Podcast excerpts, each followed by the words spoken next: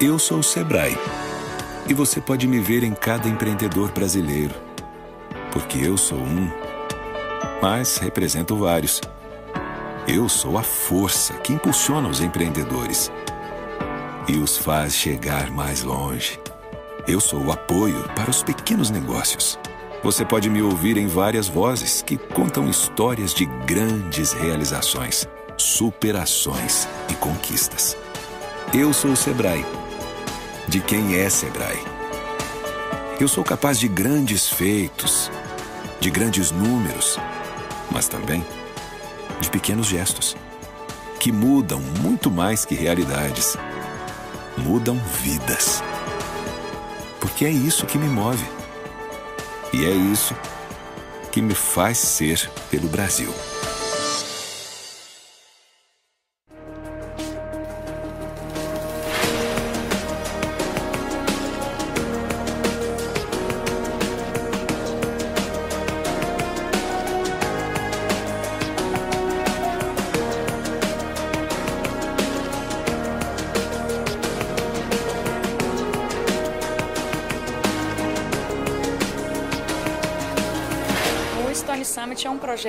Surgiu e ele tem o propósito de conectar oportunidades e impulsionar a realização de negócios em toda a cadeia do setor de rochas. E como é que se faz isso? Se faz isso através do compartilhamento de conteúdo de qualidade. Trazer os principais temas né, que a gente entende que o setor precisa evoluir. Né? E hoje, pô, foi um evento fantástico, o debate foi muito rico. Acho que, que ficou assim vários pontos que a gente precisa evoluir, precisa crescer. Então, assim, com certeza o evento está conseguindo atingir o seu principal objetivo de buscar itens, temas, debates que façam que o setor de rocha continue crescendo e desenvolvendo cada vez mais. Essa iniciativa de troca de experiências e oportunidades, ela é realmente muito importante e esperamos que ela continue aí para outros é, nichos né, do ecossistema do, do setor de rochas, tanto na questão da produção quanto da transformação, da aplicação e que o setor fique cada vez mais forte, somando conhecimento para a gente poder está sempre crescendo. Então a gente acredita muito nesse projeto porque num momento como esse de tantas tantas adaptações, eu acho que a gente não faz nada sozinho. A gente precisa realmente juntar um grupo, compartilhar as ideias, buscar soluções de forma conjunta, porque sem dúvida nenhuma assim a gente tem resultados melhores.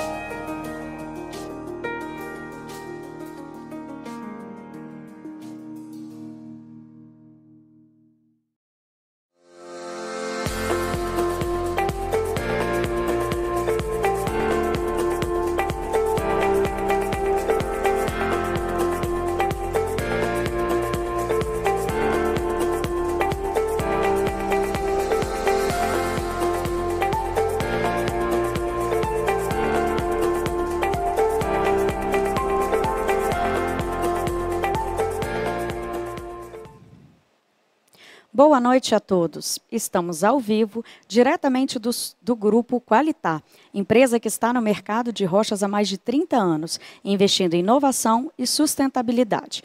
Com uma extensa linha de materiais clássicos e exóticos e com um conceito visionário de fábrica, o grupo visa o que há de mais moderno em equipamentos e, inclusive, é reconhecida como fábrica modelo da empresa italiana Pedrini, uma das nossas patrocinadoras de hoje. Eu sou a Flávia, diretora da Milanês Milanese, uma empresa do Grupo Verona Fieri, responsável pela realização das feiras do mármore e granito de Vitória e Cachoeiro. Sejam todos bem-vindos ao episódio 4 do Stone Summit. O evento de hoje conta também com o patrocínio do Sebrae Espírito Santo, que tem um projeto específico para a cadeia produtiva de rochas ornamentais, com o objetivo de promover o desenvolvimento e o aumento da competitividade dos pequenos negócios, por meio de ações que contribuam para a melhoria da gestão empresarial, inovação e sustentabilidade. Vamos dar uma olhada no vídeo que o Sebrae preparou para a gente, para a gente conhecer um pouquinho mais da atuação do Sebrae. Eu sou o Sebrae e você pode me ver em cada empreendedor brasileiro, porque eu sou um, mas represento vários. Eu sou a força que impulsiona os empreendedores e os faz chegar mais longe. Eu sou o apoio para os pequenos negócios. Você pode me ouvir em várias vozes que contam histórias de grandes realizações, superações e conquistas. Eu sou o Sebrae. De quem é Sebrae? Eu sou capaz de grandes feitos, de grandes números, mas também de pequenos gestos que mudam muito mais que realidades. Mudam vidas. Porque é isso que me move. E é isso que me faz ser pelo Brasil.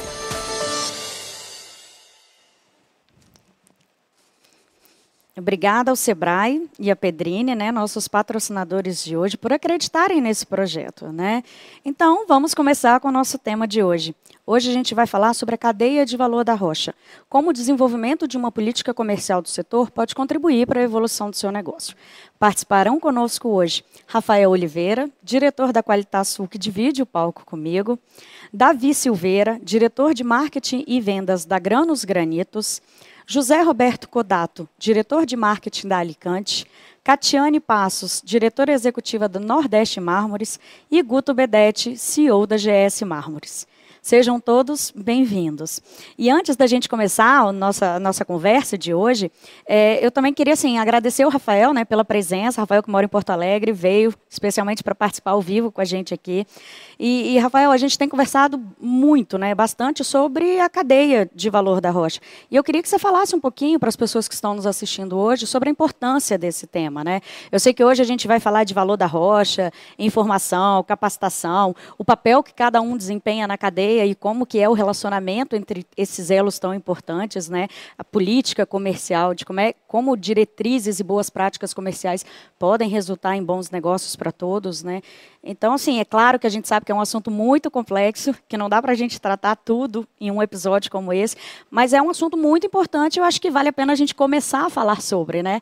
Então, queria te agradecer de novo, te dar as boas-vindas, que você falasse um pouquinho para a gente. Bom, Flávia, Primeiramente, eu quero agradecer a oportunidade uh, de estar participando de um evento tão importante como o Stone Summit.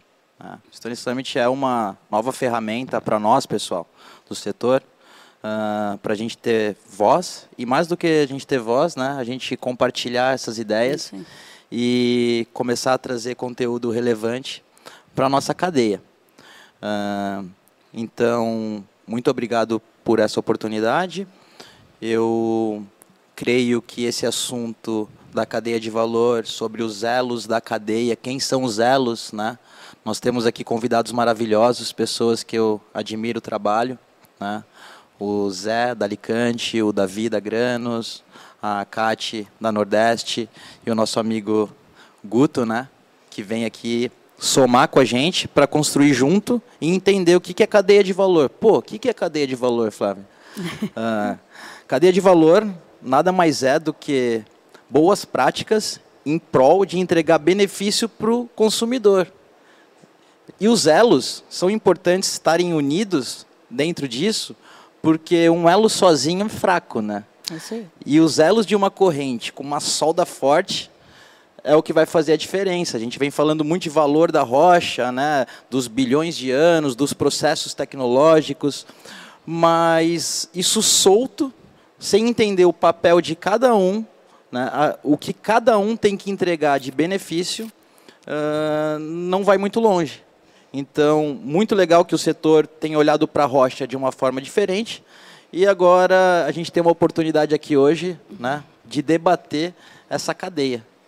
Então, uh, obrigado novamente. E, e vamos debater, vamos né? Lá. vamos lá, então, gente. Eu vou começar com, com, com a nossa primeira rodada de perguntas, né? É, e aí, contextualizando, assim, as rochas naturais, elas pertencem a uma classe de produtos no mercado que ela se diferencia pela sua qualidade e não pelo preço. Mas nem sempre isso é bem comunicado por quem vende e, por conta disso, pode não ser compreendido por aqueles que têm a demanda desse tipo de produto. Né? Então, assim, para o marketing, o valor de um produto é a visão ou a expectativa do consumidor quanto aos seus benefícios em relação ao que oferece. Então, assim, é, a gente pode começar a conversa de hoje falando assim, na visão de vocês, diante desse contexto que a gente apresenta, quais são os principais valores da, da rocha natural, né? as vantagens competitivas que a tornam um produto diferenciado no mercado e como vocês exploram esses aspectos nas relações comerciais de vocês. Para começar é, a nossa conversa, eu convido o Guto Bedete, CEO da GS Mármores. Guto, obrigada de novo pela sua participação, né, por ter topado estar junto com a gente nessa aí. Queria te convidar para você começar a falar um pouquinho para a gente sobre essas vantagens competitivas das rochas. Boa noite, Flávio. Boa noite, Rafael. Boa noite a todos. É, boa noite ao pessoal que está assistindo a gente pelo YouTube. É, falar sobre rochas naturais, para mim, é falar sobre uma paixão, né? Eu tenho uma grande paixão por rochas naturais. É, dentro do segmento, eu trabalho muito com material exótico, né? Que são os mármores. Então, eu acho que as possibilidades que, que o material exótico tem são inúmeras.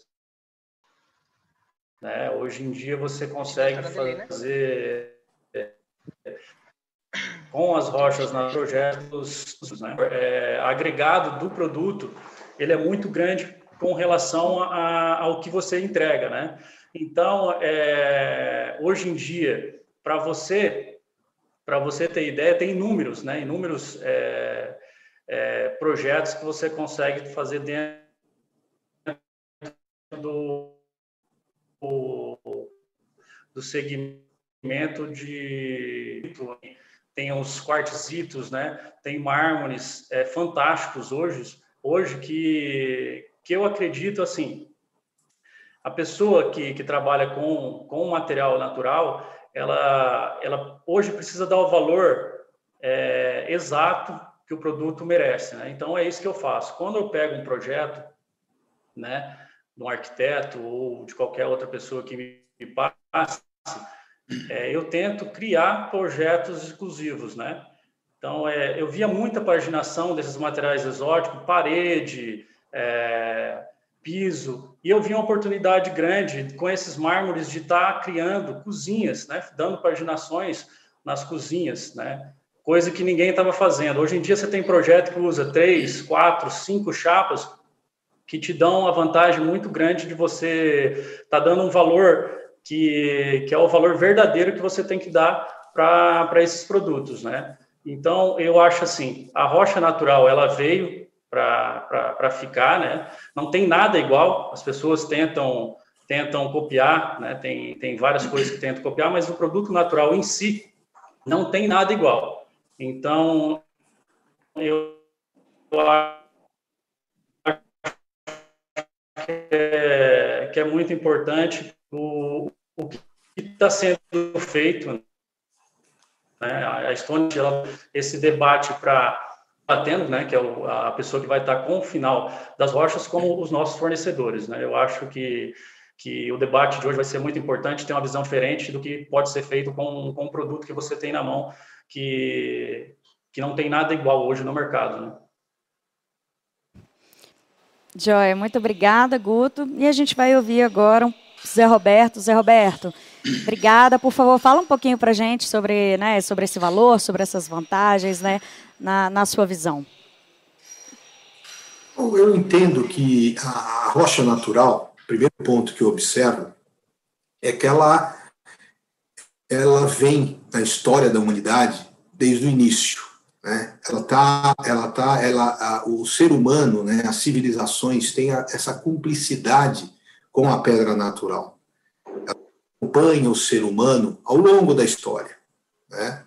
E isso é, facil, é facilmente é, percebido é, em todos, olhando ao redor, os olhares mais, é, mais assim, é, mais diretos quando viaja, quando a pessoa está é, vendo os ambientes, os monumentos, uh, os museus, fora do Brasil ou aqui dentro, percebem a rocha natural, a importância da rocha natural.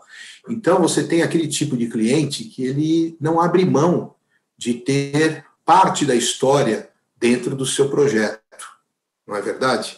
Então, a, a, essa percepção é muito importante para que os diversos elos da cadeia percebam que nós temos que trabalhar com orgulho e levando a pedra natural para o cliente consumidor de outra maneira do que ela hoje é levada.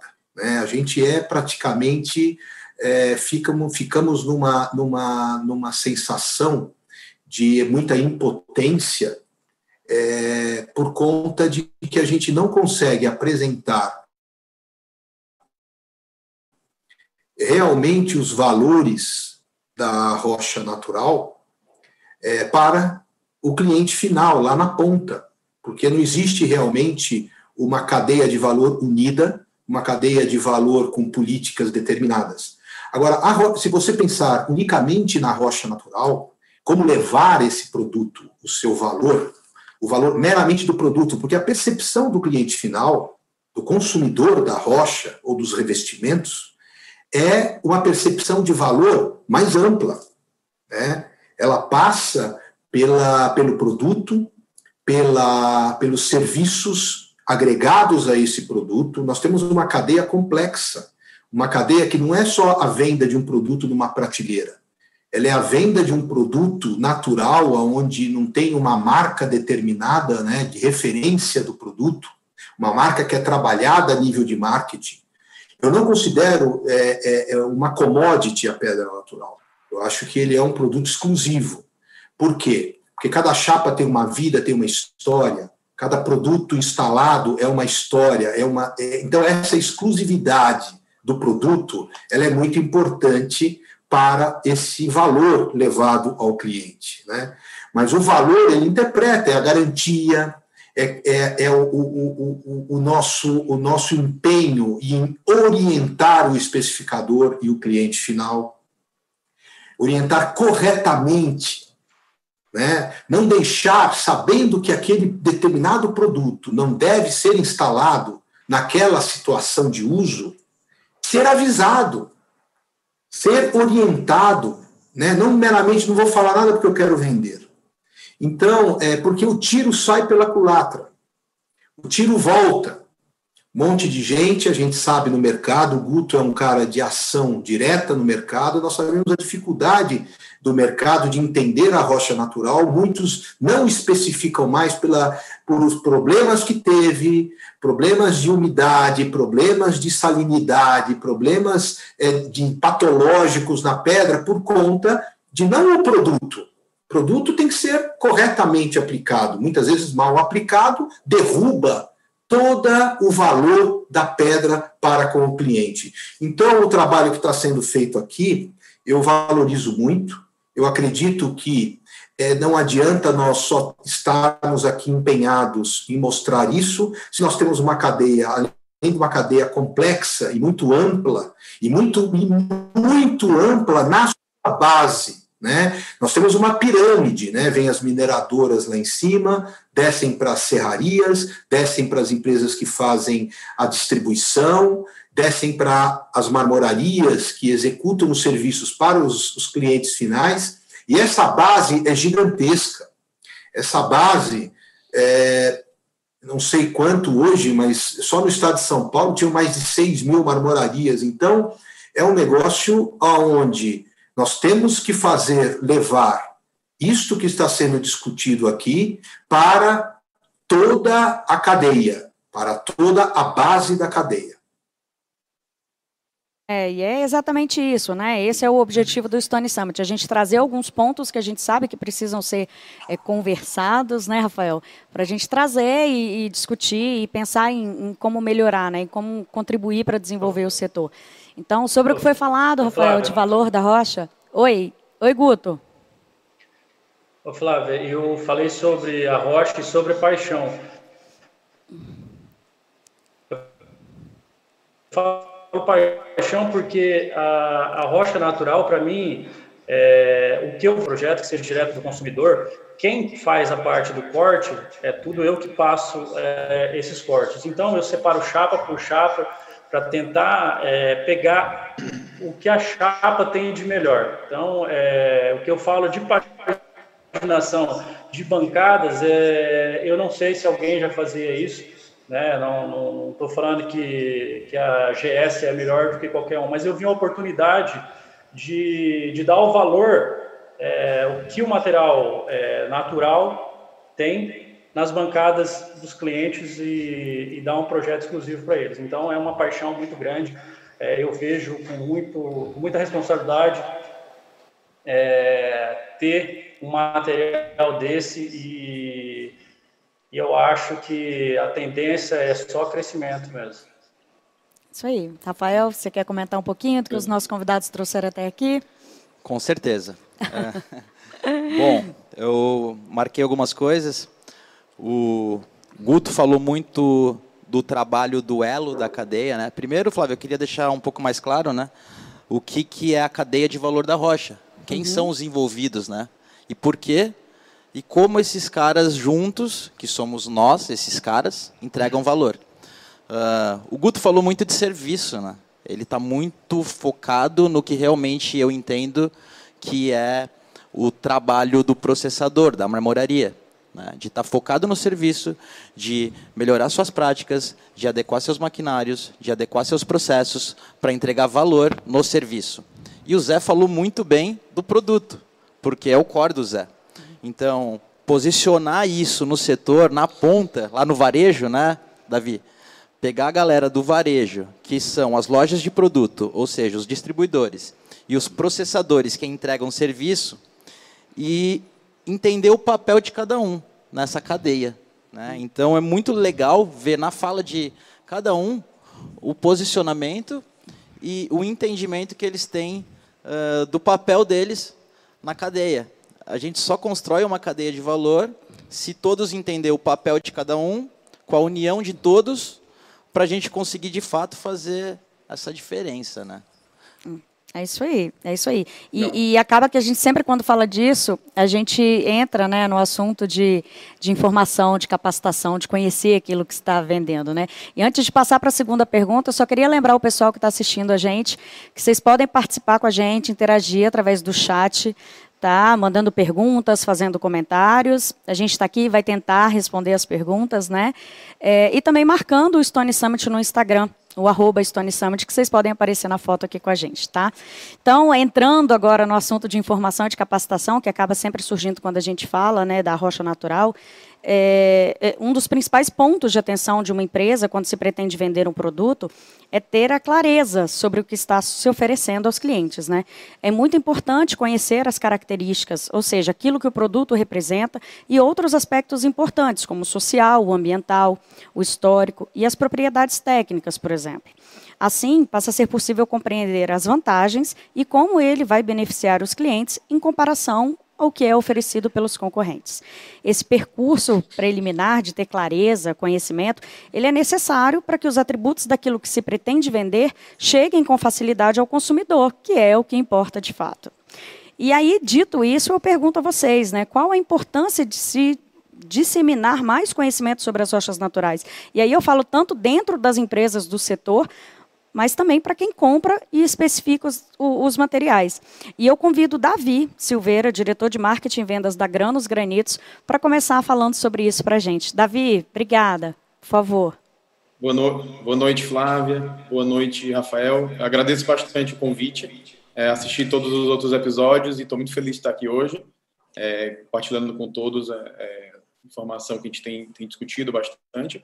É, eu queria voltar um pouquinho, falar até um pouco sobre o valor do, do, da rocha antes de entrar nessa, nessa, nessa segunda pergunta, que, assim, é, até uma experiência própria nossa, aqui no Ceará, a indústria cearense de rocha sempre teve uma dificuldade, principalmente na época de granito, né, antes de chegar em quartzitos, é, até pela distância do, do mercado dos consumidores, né, Rio, São Paulo, e pela característica geológica das nossas rochas que é, um custo de produção muito mais alto, é, nunca foi uma opção para a gente vender preço, né, que a gente estava falando. Então, a, desde sempre tivemos que aprender a, a vender outros atributos é, e muito era muito ligado à questão de é, é, especificação técnica né, e as qualidades da rocha. Então, a gente, a gente conseguiu, através de né, desenvolver esse trabalho ao longo dos anos. É, às vezes frente a outros granitos, até como, como o Zé Roberto falou, dependendo da, da aplicação e a qualidade. Então, assim, tivemos que nos, tivemos que nos é, equipar para sobreviver já desde, desde sempre. É, então, assim, hoje a indústria da rocha é, vive um pouco a, a, mesma situação com a chegada de muitos, de muitos produtos concorrentes, né? A tecnologia hoje é, é, é, viabilizou a, a criação de, de, diversos produtos e, e, assim, é como se o nosso setor inteiro está nessa mesma situação que não há, mais a opção de vender preço. Então, a gente precisa é, trabalhar, e aí eu acho que hoje, hoje entram outros atributos, além da, da questão técnica, que vai mais para um lado subjetivo, né, desde a experiência, é, a história, como o Zé Roberto contou do, da Rocha, é, experiência de marca, storytelling, várias outras, outras questões. Então, assim, é, a gente está concorrendo com empresas que têm um, setores, setores muito, muito bem desenvolvidos, é, executivos muito preparados para criar e a gente está nessa situação. Então, assim, é, é, a, a, a, troca de informações e a geração de conteúdo, que o Rafael sempre fala bastante, é muito importante, porque é, para a gente educar o, educar o cliente, né, e conseguir transmitir essa informação, fazer ela chegar lá na ponta. E assim, o, é, a gente, acho que é, nós do setor reunimos muito sempre nos reunimos para discutir muito o nosso mundo, a nossa realidade. E às vezes a gente não está com o olho lá no, no, cliente e enxergando as dores do cliente. Então, eu acho que a primeira coisa para a gente conseguir é, é, gerar valor para o nosso material é entender as dores do cliente, certo? Para poder é, é, voltar na cadeia e a gente desenvolver. Então, a falta desses elos, né, a, a fraqueza desses elos, faz com que a gente nem a informação chegue de cima para baixo, nem de, da ponta de volta para poder ir, ir, ir, ir, tirando essas dúvidas, é, melhorando produtos e, fazendo outras coisas. Então, é, a ideia de fortalecer os elos, a gente até comentou um, um pouco assim, há muitas marmorarias mudam, ou distribuidores mudam o nome do produto, eles não dizem de onde vem, com medo de, né, é, muda o nome do material para que esconder a origem, para poder ele é, né, não ser furado na cadeia, exatamente essa falta de, de confiança. Então, o que é que isso acontece? A, é, leva a informação não chegar lá na ponta é, de volta para a empresa. Então, a gente não tem essa ida, essa comunicação de ida e volta para melhorar. Então, é, essa fraqueza né, de conteúdo que a, gente, que a gente gera, como a indústria, que às vezes é mais, é mais forte, não está escutando lá a ponta, ela não tem como investir nisso. E é outra uma coisa que os, os nossos concorrentes novos fazem muito bem, que é escutar o cliente, a dor do cliente. É, eu acho assim, no, no, nosso caso, aqui, por, por termos né, é, e sermos verticalizados e fazermos obras grandes, é, por exemplo, a gente teve essa experiência de estar em contato com a ponta, ver os problemas, ver a, a, as questões, e aí a gente foi desenvolvendo é, várias informações e conteúdo para poder compartilhar. Só que o meu poder de compartilhamento é pequeno, mas se, eu, se os elos são montados, a gente multiplica isso é, e faz chegar muito mais é, informações a, aos clientes. Obrigada, obrigada, Davi. Vamos ouvir agora a Catiane. Catiane, diretora executiva da Nordeste Mármores. Catiane, por favor. Boa noite, boa noite a todos. Primeiro, gostaria de realmente dizer da nossa gratidão, né? Parabenizar né, a todo o grupo né, Milanese Milanese que criou esse ambiente virtual Stone Summit, né, é, mostrando para nós o quanto realmente né, nós podemos ir mais longe né, naquilo que a gente entende que há uma dificuldade, mas é possível romper. Isso foi realmente o que o Stone Summit fez, né, sanou naquele momento o que era talvez um problema, não existiam as feiras, criando esse ambiente onde pessoas que têm propósito, né, e objetivos, né, é, de, de melhorar o nosso segmento estejam reunidos ali para crescer e aprender juntos. A nossa gratidão e parabéns. E gostaria de saudar aqui, né, é, os marmoristas, né, em duas pessoas que eu admiro e eu sei que todos os nossos amigos marmoristas que estão ouvindo vão se sentir muito honrados, né? O nosso amigo, irmão de alma, o Ricardo da Noble Marmo e o nosso amigo Guto, né? Que está aqui, que faz um trabalho belíssimo e o nosso amigo Dodó, lá de Salvador, da Granarte. É, quero saudar os amigos marmoristas né, que estão aqui nos ouvindo. É, é o pessoal está muito ligado e vai ser um momento muito lindo. E não poderia né, deixar de falar aqui das nossas Stone Woman Brasil, as mulheres de rochas, as mulheres marmoristas. Somos mais de 105 e estamos aí né, trabalhando, vivendo, aprendendo, trocando experiência. Estão aqui online né, buscando também conhecimento, a nossa gratidão a cada uma de vocês. Quero saudar na pessoa da pastora Giza, da Gran Cairó de São Paulo, que tem uma experiência lindíssima com marmoraria e acredito que todo esse ambiente que está sendo criado realmente para um crescimento muito grande. Quero agradecer a nossa equipe da Nordeste, sem a nossa equipe, nós não estaríamos aqui. A nossa equipe de Sergipe, a nossa equipe do Espírito Santo, de Alagoas, é, a nossa gratidão para que estivéssemos aqui nesse momento. Vocês fizeram o melhor que vocês puderam. Nossa gratidão. E aos nossos clientes, que sem os clientes a gente não consegue né, sobreviver e viver. E agradecer a cada um dos participantes. O, o, Davi é um querido, é um amigo, né, que a gente conhece, o Guto, o José Roberto está aqui, e o Rafael, que eu tenho um carinho imenso, assim, gratidão. Bom, depois de, né, de todos esses cumprimentos, que são pessoas e, e que fazem realmente a diferença, que faz cada dia mais a gente se fortalecer ali no nosso propósito, eu eu acredito, Flávia, que para que a gente possa é, fazer diferente, o conhecimento sobre aquilo que a gente está buscando é muito importante, né? Nós estamos no mercado desde 1994. Passamos por várias situações, né? É, vários aprendizados de tentativa e erro. Tentativa e erro, ou tentativa e assertividade. Né? É, hoje, eu fiquei realmente muito, muito feliz, convidei muitas pessoas, porque eu acredito que é um marco né, na história, onde pessoas de vários, vários setores estão pensando o melhor para o segmento. Nós não tínhamos isso há dois anos atrás, não sei se 26 anos atrás, né? onde pessoas inteligentes, pessoas que estão disponibilizando o seu tempo nesse momento para aprender. E nós temos hoje um presente muito grande que talvez a gente precise olhar com mais carinho para isso. Nós temos um curso maravilhoso aí com o Ricardo da Noble, que é o curso Rochas na Arquitetura. Esse curso, ele traz muito conhecimento sobre as rochas. E como é que a gente vai poder passar para o cliente o valor de uma rocha? Quando a gente conhece, quando a gente conta a história, quando a gente leva para o cliente a verdade sobre aquilo, que ele está disponibilizando daquele dinheiro que ele juntou e ele quer aquele sonho daquela rocha na casa dele.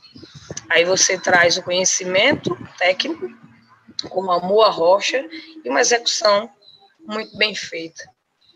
Esse é um dos caminhos, busca do conhecimento sobre o que nós estamos oferecendo aos nossos clientes.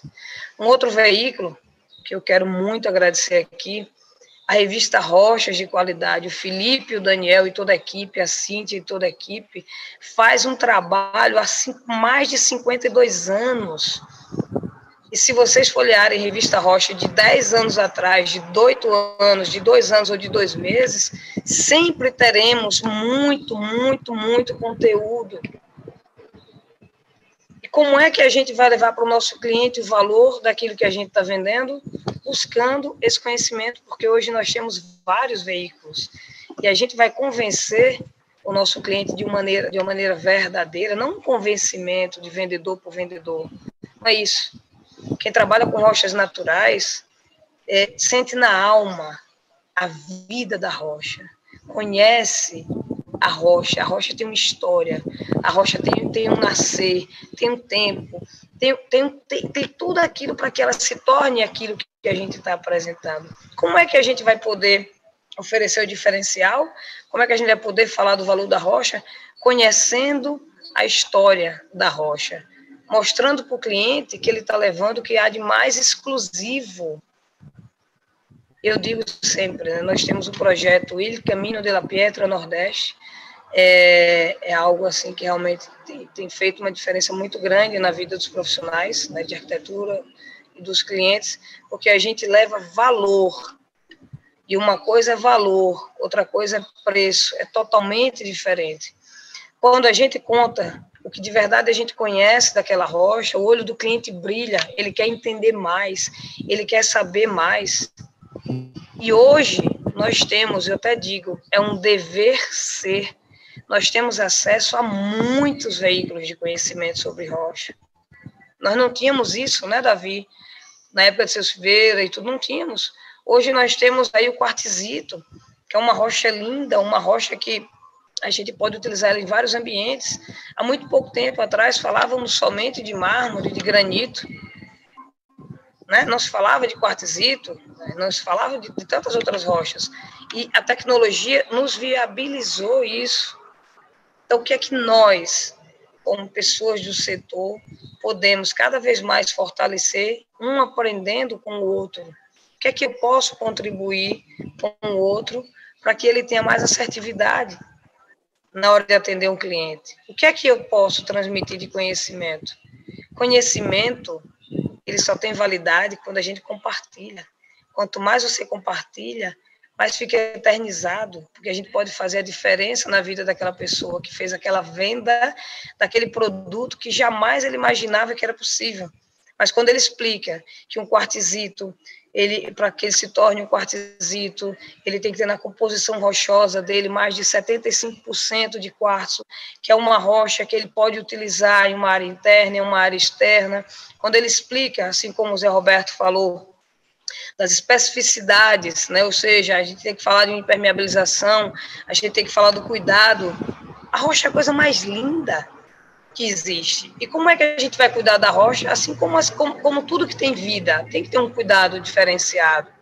Então, assim, eu acredito que o valor da rocha caminha muito por isso, por aquele conhecimento que hoje nós temos acesso por vários veículos. Assim, e a partir disso, iremos continuar fazendo a diferença nesse segmento, inserindo cada vez mais aquilo que a gente acredita. E a rocha tem vida e tem conexão direta com o ser humano.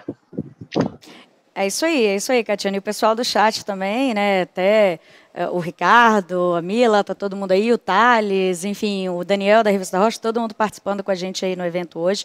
E a Simiane, ela colocou, né, que é importantíssimo fornecer informações relevantes do produto a toda a cadeia para que chegue ao consumidor final, né? Valorizar a rocha com conteúdos relevantes.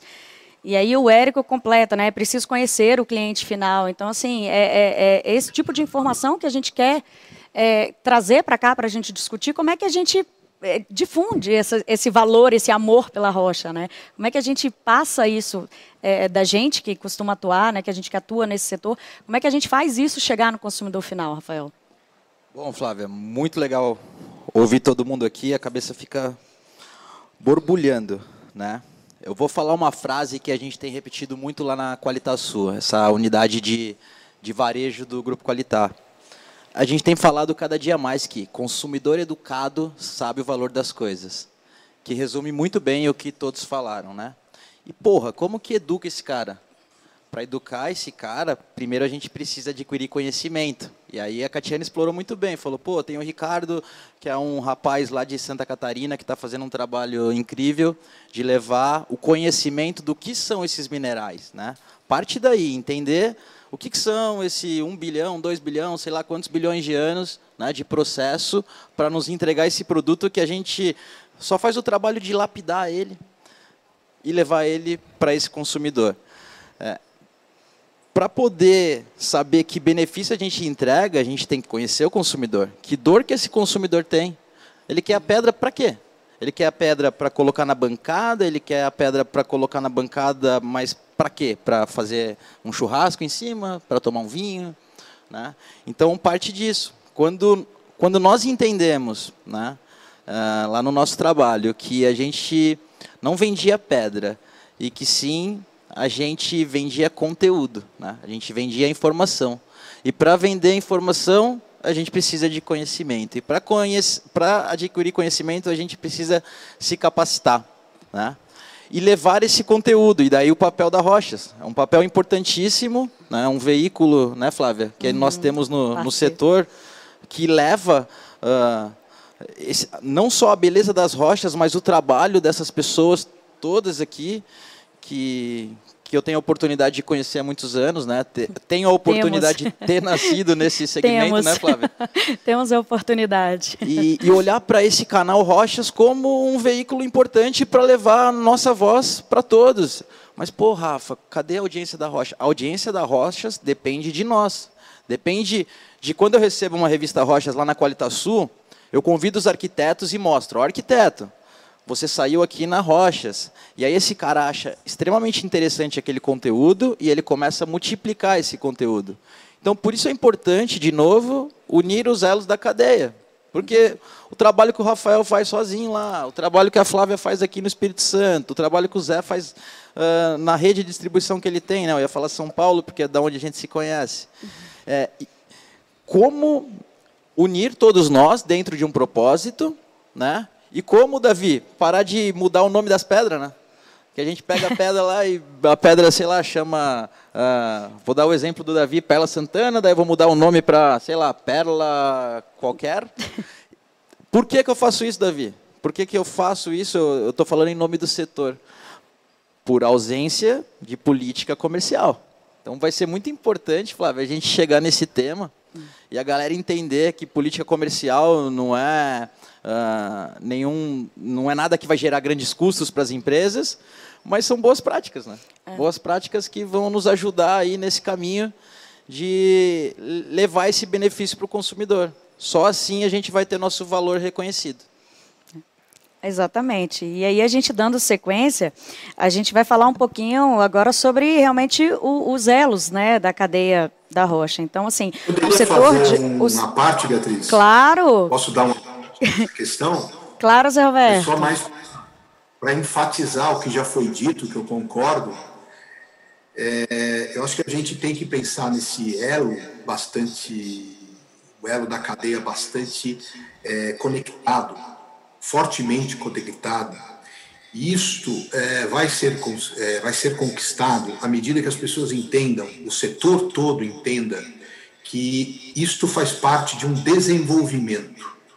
E esse desenvolvimento da cadeia produtiva, ele, ele passa é, pelo seguinte: é, só tem desenvolvimento se houver investimento.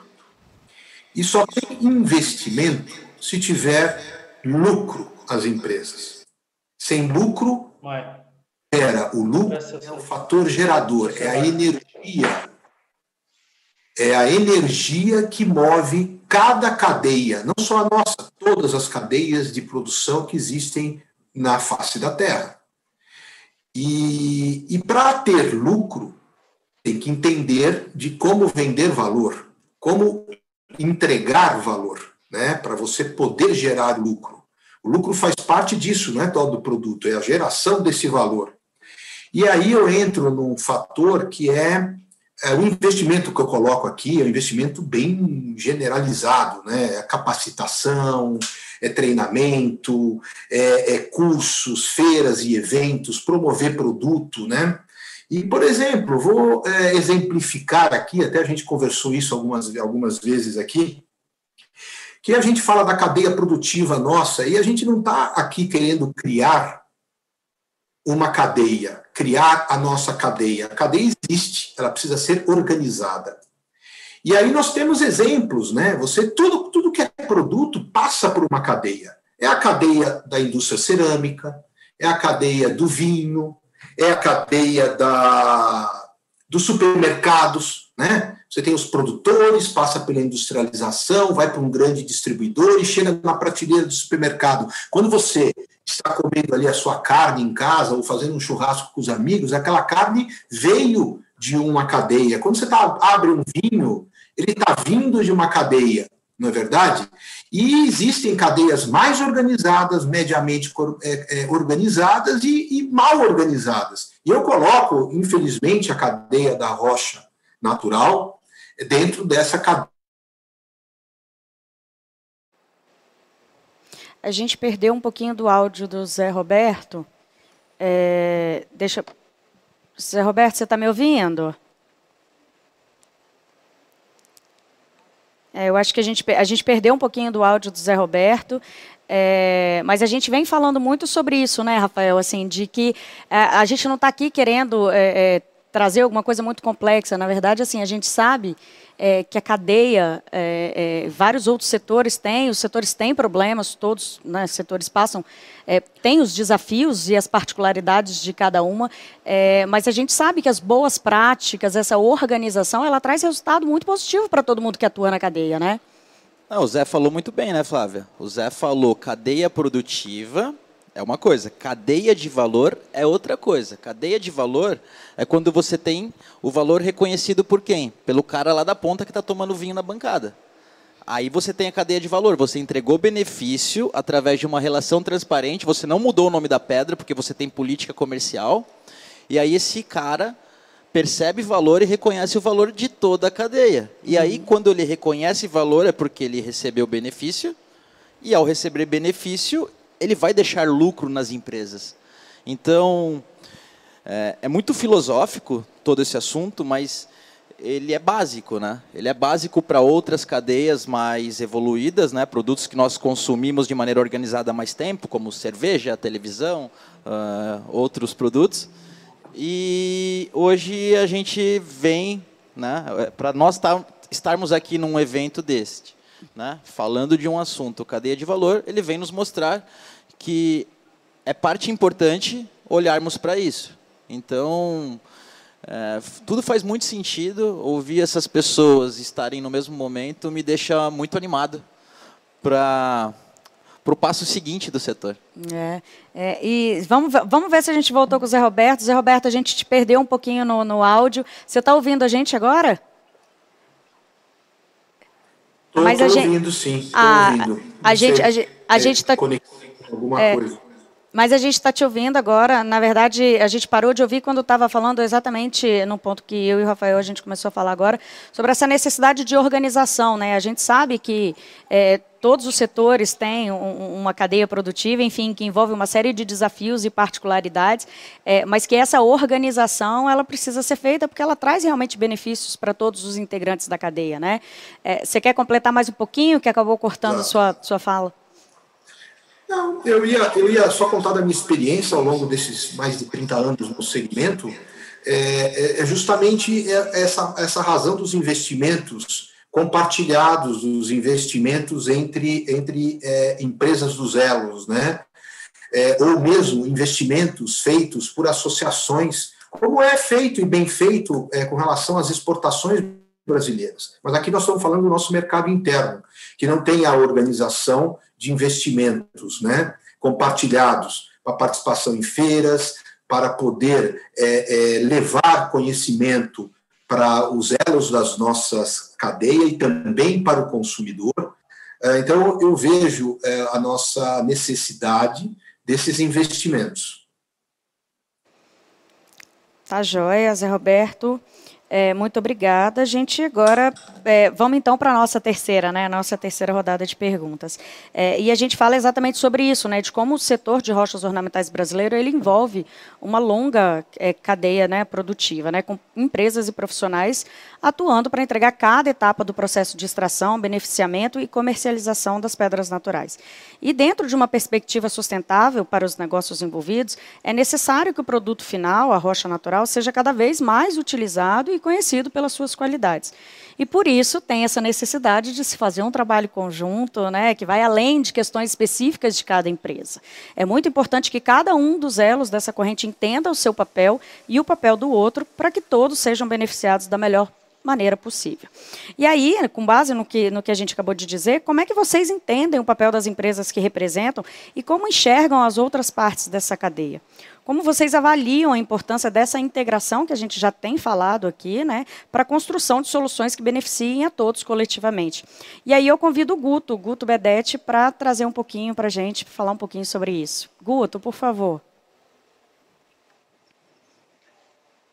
Oi, Flávia. É, voltando é, na pergunta, na segunda pergunta, só para dar um, uma finalização, é, hoje em dia a gente precisa buscar conhecimento para estar tá mexendo com o material. Então, eu acho, representando a, a, os marmoristas, eu acho muito importante né, a gente saber sobre o produto. Né? Tem muita gente que está vendo a gente, mas é, é perdido, ó, como é que eu começo, como é que eu faço isso ou faço aquilo.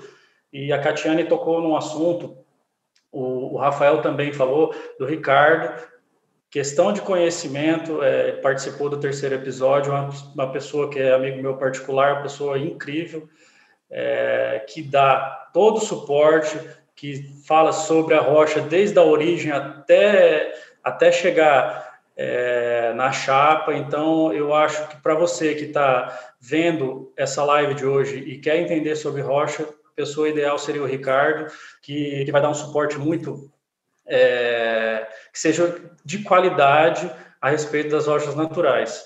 Com relação à terceira pergunta, eu tenho, eu tenho, eu acredito que eu tenho uma relação muito boa com, com toda a parte da cadeia que envolve até chegar na minha marmoraria. Né? Eu hoje em dia eu, eu trabalho com, com um produto de um, um fornecedor de Curitiba, né? Para quem me acompanha sabe, um lote, consigo escolher o lote, consigo fazer é, com que esse lote chegue para mim com qualidade, para eu fazer um trabalho é, de boa qualidade, né? A gente sempre está aprendendo, né? A gente sempre dia a dia buscando conhecimento.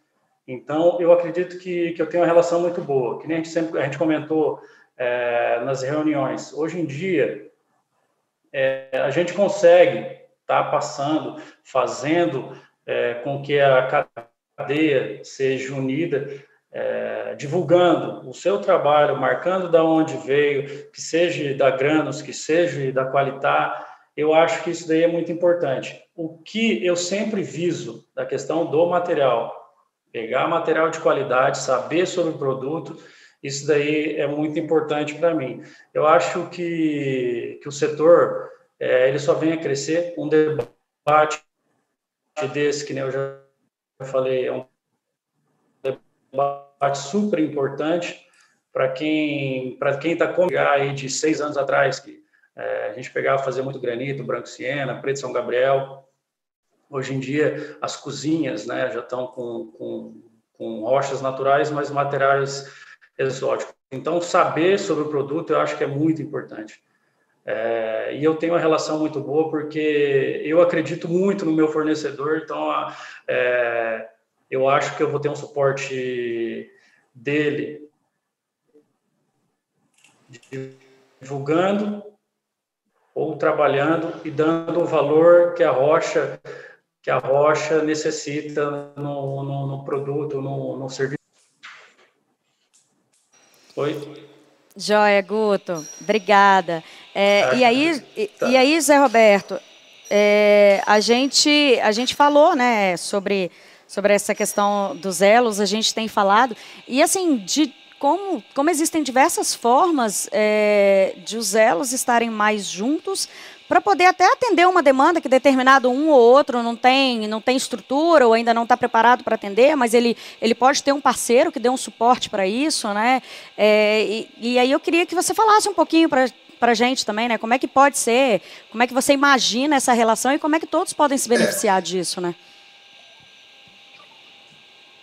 É, eu, eu, eu coloco nesse para esse elo, ser, é, como, como o Guto falou, você tem essa, essa, essa, essa, esse elo de ligação entre uma determinada empresa com algum fornecedor onde ele tem uma boa afinidade, não é verdade? Então, eles buscam, entre eles, é, criar condições para vender melhor, para apresentar produtos melhores.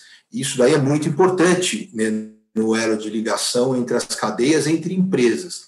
O que eu coloco aqui é só uma coisa mais ampla para o setor, também necessário, que é esse investimento. Eles fazem os investimentos individuais, como a minha empresa faz o investimento nas marcas, faz o investimento nos produtos, levando para o consumidor, para o especificador e também no nosso elo de ligação com o varejo, que são as marmorarias. Agora, é, esse investimento maior que é nos realmente nos elos e na ligação entre os elos, ele tem que ser coordenado por associações de classe fortes, que possam é, é, ter recursos para investir na cadeia, para que possa levar para o consumidor realmente a pedra, é, o que é a pedra, através de educação, através de conteúdos, não é verdade? Através de participação em simpósios, levar para as faculdades. Hoje, por exemplo, é, com, acho que as, as exemplificações são bastante importantes, né? Eu estava conversando com uma, uma colaboradora minha que resolveu fazer um curso de designer de interiores. E dentro do curso, os professores eles, é, quando comentam de produtos ligados a revestimento, eles só falam em empresas, e, e não são todas, eles falam em uma ou duas empresas para todos os alunos. As exemplificações e as citações deles são de duas empresas do setor cerâmico. Agora, por que, que essas pessoas estão educando os alunos somente dentro do porcelanato? Ele só fala bem do porcelanato, professor. Isso ela me relatou hoje. Então você imagina a quantidade de escola. Por quê? Porque estas empresas geram lucro, geram fortes investimentos na divulgação de seus produtos. E eles vão lá na base, nas faculdades, dando dinheiro para a faculdade para patrocinar os cursos. Certo? Nós não temos dinheiro para isso. O dinheiro, o dinheiro nosso está dentro das nossas empresas para fazer a nossa publicidade, as nossas coisas. Aonde está as associações de classe? Agora, para as associações de classe ter dinheiro, precisa da contribuição de cada um de nós. E nós participarmos dessas associações de classe para esses investimentos na base. Para levar, por exemplo, para uma feira o SEBRAE poder financiar pequenas marmorarias para apresentar sua arte. As ferrarias poder mostrar os seus produtos. Gente, todo mundo sabe que uma gôndola de supermercado é disputada a, é, a faca entre os, os, os fornecedores. Para você ter um, uma posição numa gôndola de supermercado é, em, em, evidência, você paga para o supermercado, o fabricante paga para o supermercado.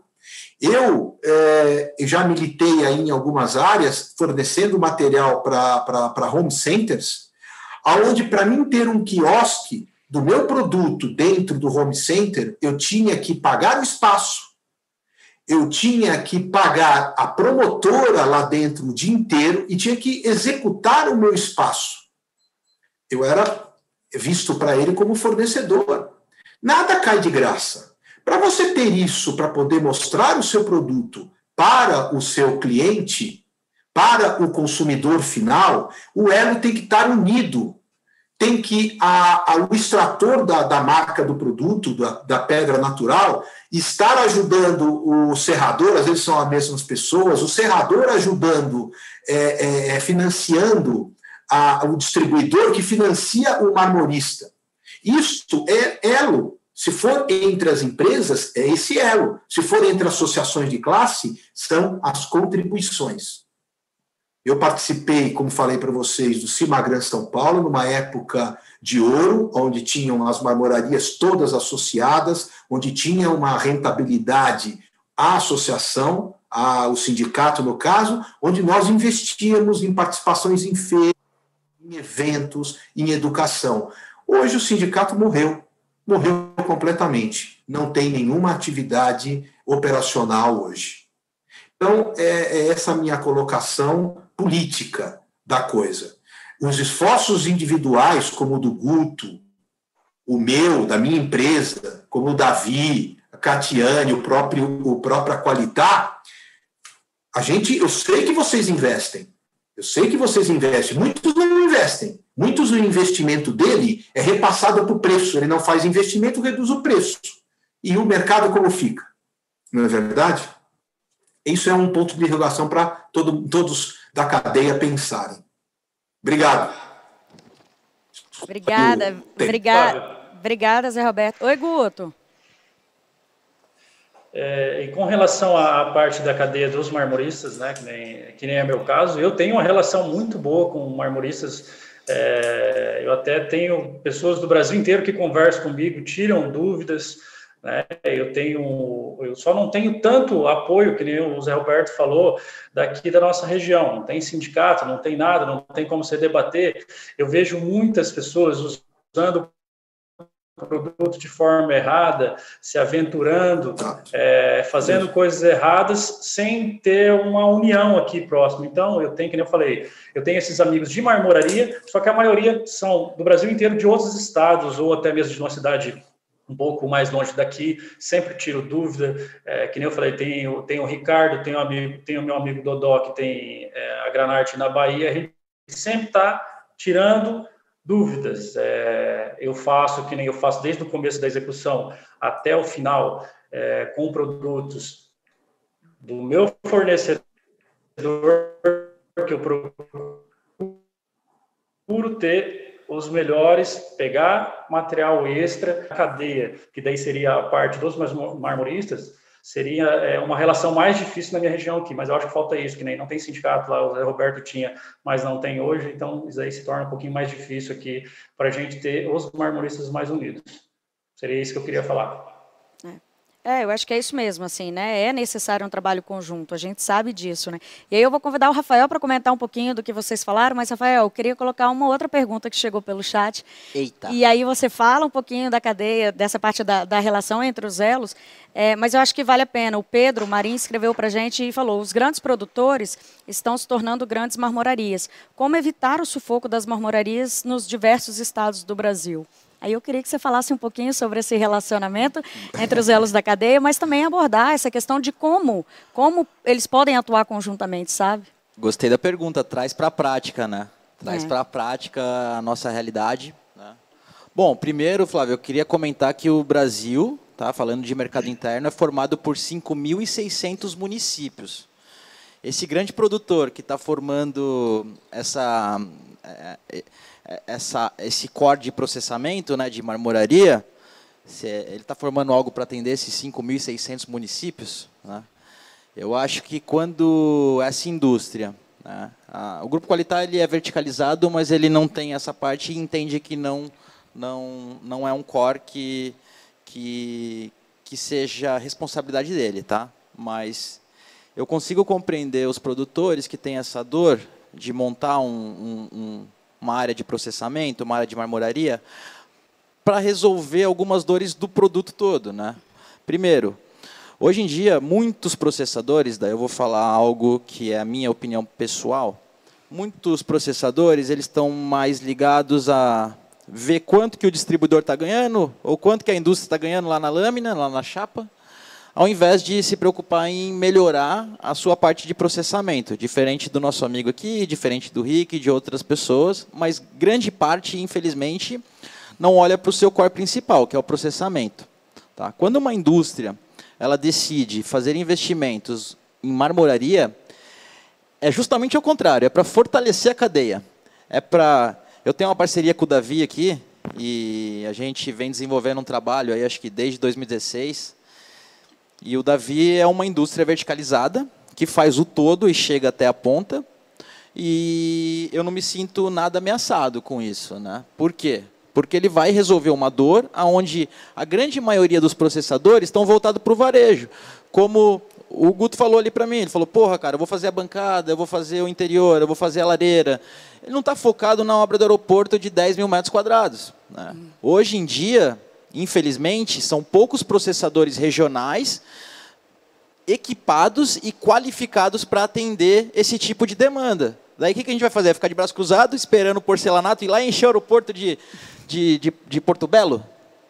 Então, quando uma indústria resolve fazer isso, é para de fato levar esse produto para uma, uma área de grande circulação, para um grande shopping center, para um grande aeroporto, onde o consumidor final vai ter contato com aquele produto. E vai gerar demanda, né? E vai gerar demanda para o cara que está lá na ponta se sentindo ameaçado com esse movimento das indústrias. Então, eu vejo com muitos bons olhos. Cada indústria que quiser se verticalizar para entregar o seu produto dentro, uh, respeitando a cadeia de valor e respeitando uma política comercial, é o que de fato nós precisamos, né?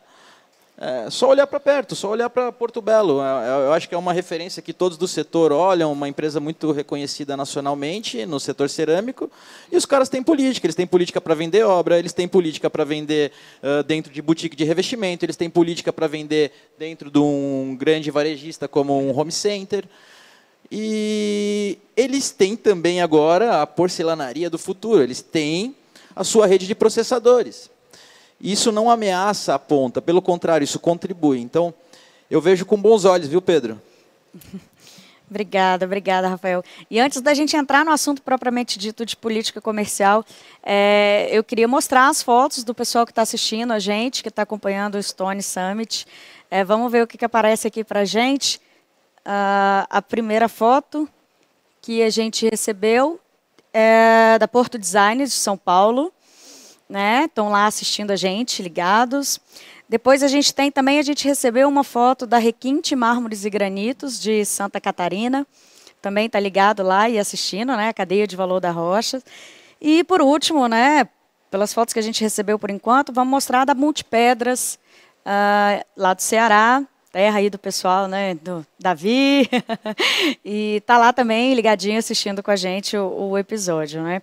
Então, bom, gente, é, vamos, vamos então pra, passar para nossa, nossa próxima rodada, né, que é exatamente quando a gente entra no assunto de políticas comerciais é, que são ações, combinados ou contratos empresariais que definem um comércio com parceiros e terceiros para que todos os envolvidos no processo possam ter o maior proveito possível. Né? E se a gente considerar a lógica do que a gente abordou até aqui, conhecer bem a cadeia, saber o valor da rocha, entender o papel de cada um e a responsabilidade né, de, de cada um desses, buscar essa interação entre os elos e fazer tudo isso chegar de uma maneira mais efetiva ao potencial consumidor final, com o objetivo de desenvolver um mercado cada vez mais sustentável para todos, talvez todo esse esforço anterior ele possa ser anulado por conta da ausência de uma política comercial clara e bem estruturada no momento de você fechar um negócio efetivamente. Não é mesmo, Rafael? Bom, com certeza, né? A ausência dessa política comercial, né? Ela não permite você trabalhar com origem e procedência. Quando você não tem origem e procedência, você não tem uma relação transparente com o seu consumidor. Então você vai encontrar o seu consumidor e com o receio ou o medo de perder essa demanda para qualquer outro elo da cadeia, você vai descaracterizar essa origem. É quando há as trocas de nome, por exemplo. Fazendo esse tipo de ação, o consumidor não reconhece os valores das coisas. A gente fala na Qualitá muito, Flávia, sobre um exemplo da Fast Shop, né? Então o cara vai lá na Fast Shop, chega na Fast Shop, ele encontra a Sony, né? E aí ele, ele não sai de lá correndo para comprar o televisor diretamente na fábrica da Sony. Ele reconhece o valor da Fast Shop, ele reconhece o valor da Sony, né? E se a gente quiser entrar um pouco mais para a cadeia, que é o que eu acho que a gente está aqui para explorar hoje, que é o valor da Pedrini. Por que, que o Grupo Qualitar investe num, processo de beneficiamento, sendo que a gente teria outros equipamentos que entregam, na teoria, o mesmo produto? Né? Porque a gente sabe o valor das coisas.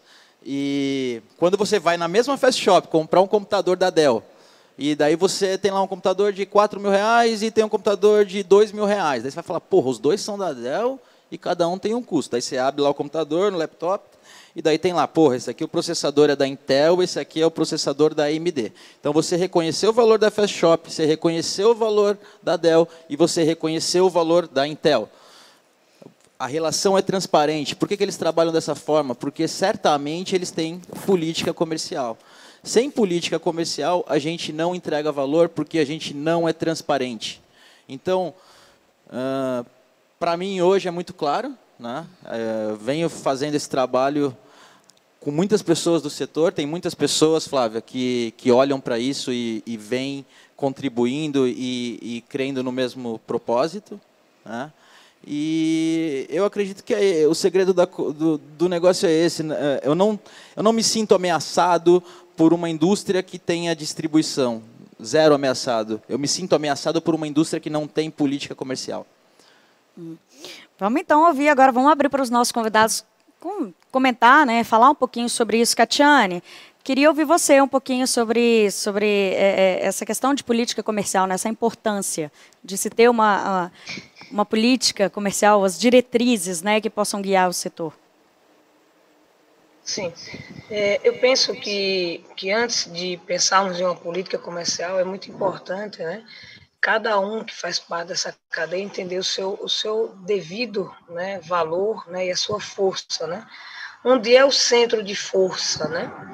É, falando nisso, nós vamos falar da, da, Só existe as indústrias, né? Porque todos os marmoristas estão ali fazendo o melhor que eles podem, né? E dentro dessa cadeia né, de, de, de, de, de produção, é importante que cada marmorista que está aqui nos ouvindo, ele se pergunte é, por que, que eu me incomodo com uma obra de 15 mil metros, de 20 mil metros, de 10 mil metros, que talvez ele não possa atender. Ele está se incomodando e gastando energia com isso ao invés de se perguntar no que é que eu posso ser excelente, posso ser extraordinário, e nem sempre vai ser no quantitativo.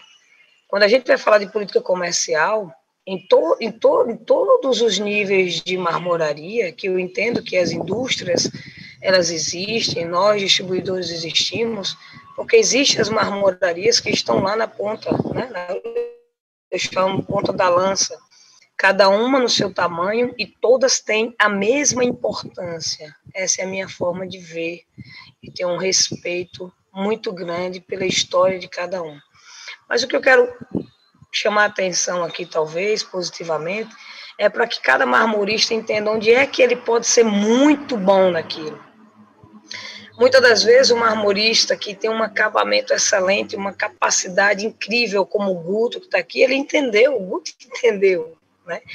O Guto entendeu que ele não precisa de quantidade, e que se chegar uma obra para ele de 5 mil, de 8 mil, de 3 mil, de mil, de, enfim, ele vai entender que esse não é o nicho dele, ele vai chamar um distribuidor ou um dono de indústria parceiro que possa entrar com ele nessa e que a gente consiga colocar ali, a gente que eu digo o setor, as rochas ornamentais.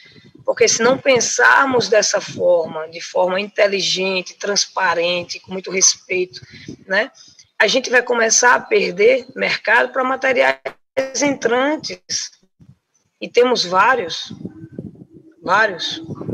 Então, eu penso que o primeiro passo é a gente se perguntar no que é que de verdade eu sou muito bom.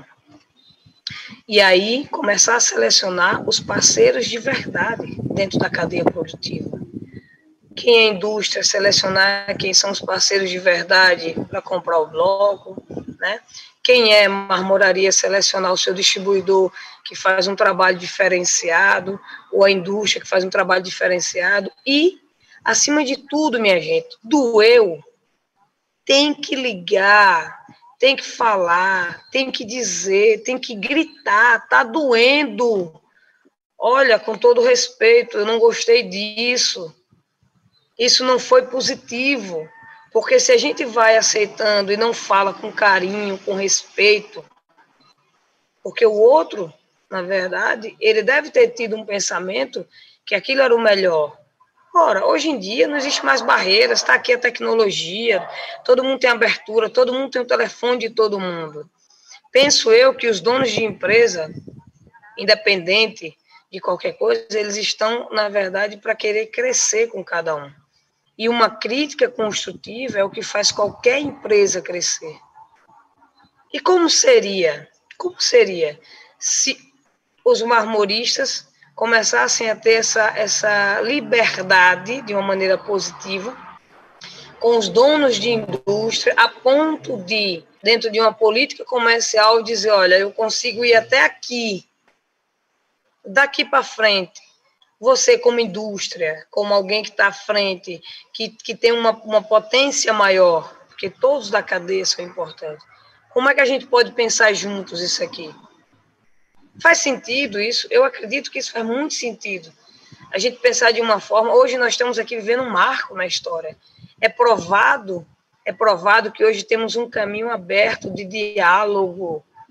um caminho aberto de pegar o telefone, ligar para o Davi, de ligar para o Rafael, de ligar para o Zé Roberto, de ligar para quem quer que seja nesse Brasil e dizer, pessoal, é o seguinte, você está na minha região, tem uma obra assim, isso aqui eu posso chegar junto com vocês, como é que a gente pode fazer isso juntos? Porque onde tem clareza e transparência e respeito, acima de tudo, respeito, porque cada um tem a sua história, tem aquilo que foi construído, cada um sabe as suas dores, cada um sabe o que viveu e o que calçou e onde teve que andar descalço para chegar até aqui. Em toda a cadeia produtiva da rocha. Nosso segmento é lindo, nosso segmento é forte. Temos marmoristas que estão aqui online, temos mais de 190 pessoas do segmento. Minha gente, isso é lindo. Isso prova que estamos de verdade com sede de fazer a diferença. E qual é o primeiro passo para a diferença? Transparência. Dizer com respeito: olha, isso aqui me doeu. E o outro olhar e dizer bem assim: cara, como é que a gente pode pensar juntos isso aqui?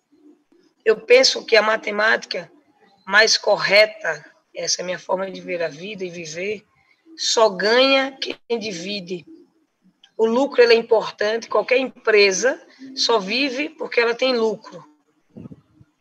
Mas eu acredito que um lucro, quando ele faz valer vários, várias pessoas que fazem parte do elo da cadeia, dá muito mais prazer de saber que todo mundo que faz parte daquilo também está vivendo do resultado positivo daquilo. Então, assim, é, a minha forma de ver comercialmente é exatamente dessa forma: transparência, dizer as ideias, jogar as cartas na mesa, dizer onde dói e pedir ajudas. Olha, eu, eu quero muito estar junto com você nisso. Como é que a gente pode fazer para a gente crescer juntos?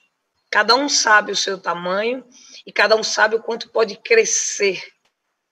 Um passo de cada vez. E lembre-se, é a minha forma de pensar. Só ganha quem divide. E tá todo é, mundo. É, é, o que eu e... penso é, e, Catiane, está todo mundo realmente buscando a mesma coisa, o mesmo objetivo em comum, né? Então, que é difundir o uso da pedra natural. Então, queria convidar o Davi para falar um pouquinho também para a gente, né, de como ele entende, como ele enxerga essa importância. Davi, por favor. Muito bem, Catiane, falou, falou bem. É, eu queria voltar um pouquinho ao que o Zé Roberto falou sobre investimento.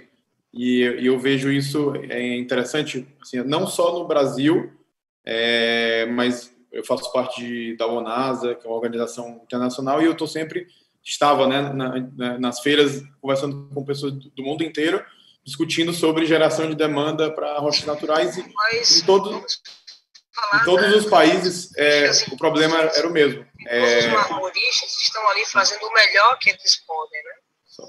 E só. Um pouquinho que eu acho que a é, gente é, entrou o áudio da, da Catiane. Pode, pode continuar, Davi. Já voltou, já, já voltou, já voltou. É, e aí, e assim, e todo mundo tem a mesma, a mesma. É, o problema é o mesmo em qualquer lugar do mundo. Então isso é, eu sei e, e vivencio que não é um problema só do Brasil.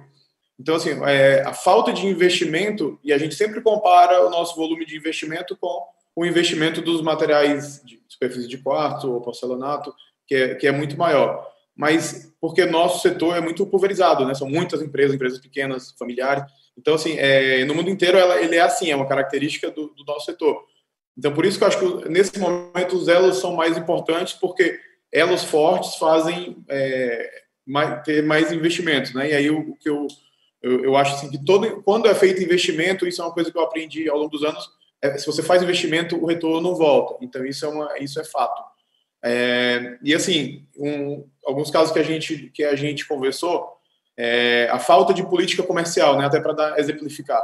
Por exemplo, se, se digamos que eu sou indústria e eu compro uma, um bloco para processar de uma, de, uma, de uma mineração que também tem indústria.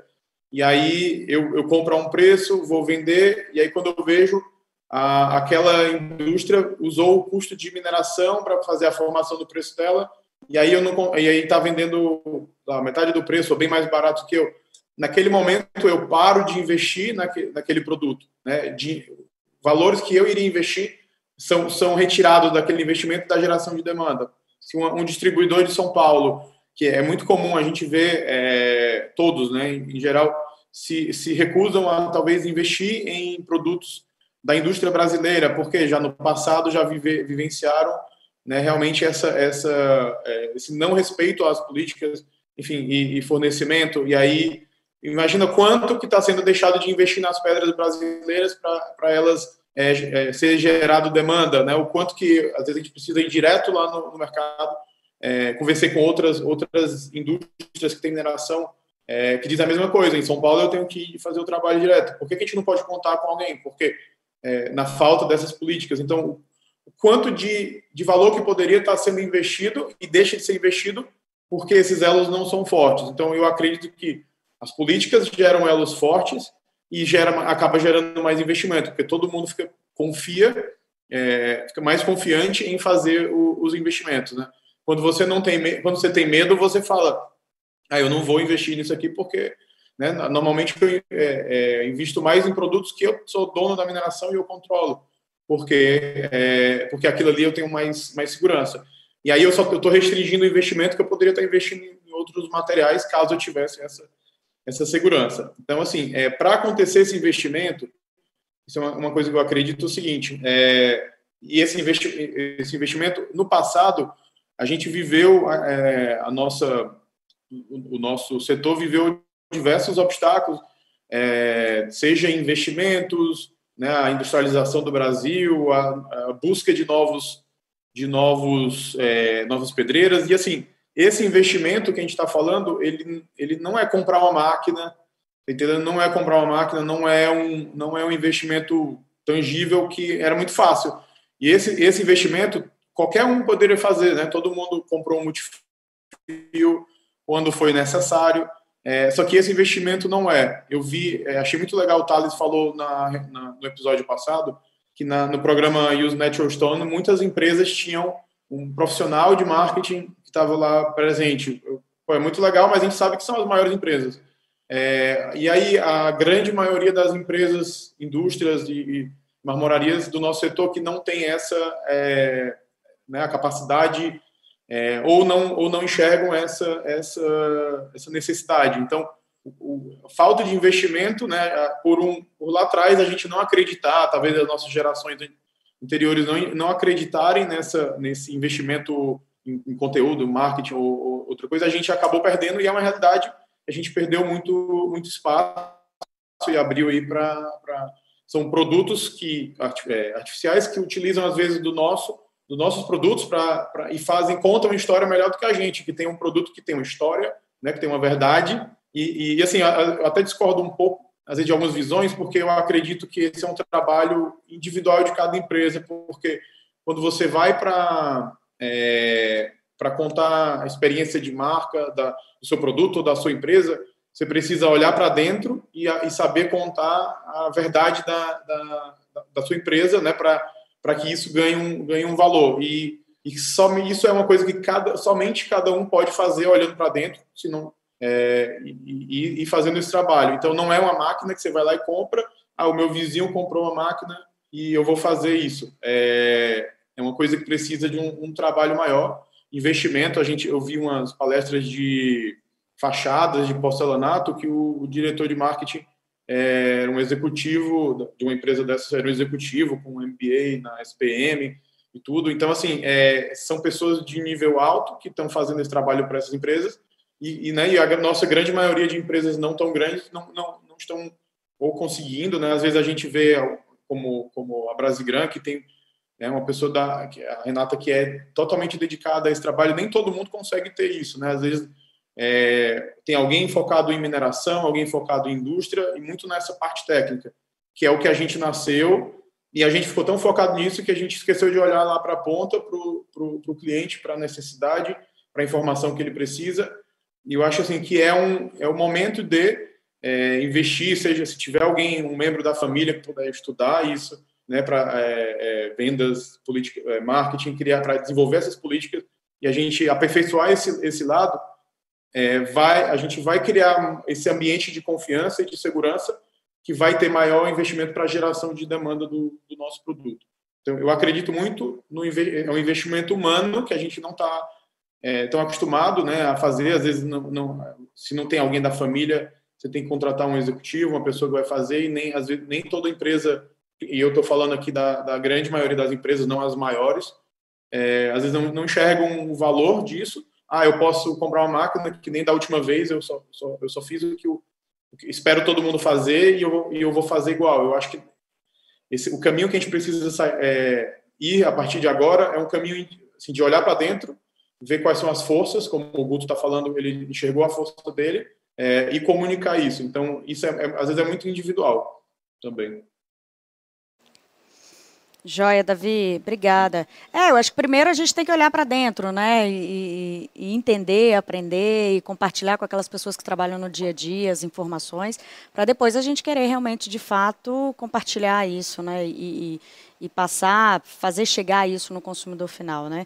É, Guto, queria ouvir um pouquinho, a gente queria ouvir um pouquinho você também sobre essa, sobre essa importância dessa política comercial aí como, como desenvolvimento, né?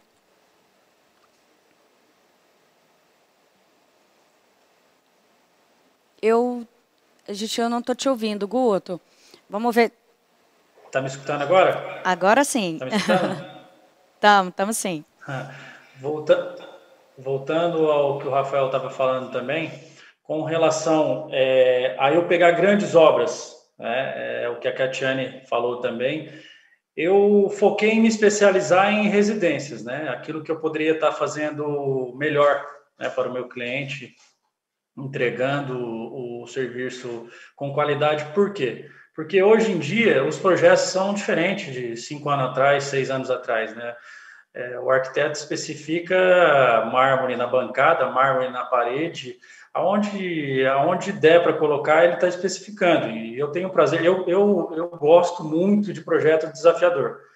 É, se o cara falar para mim, ó, coloca na, no teto, dá um jeito de colocar, é isso que eu quero fazer.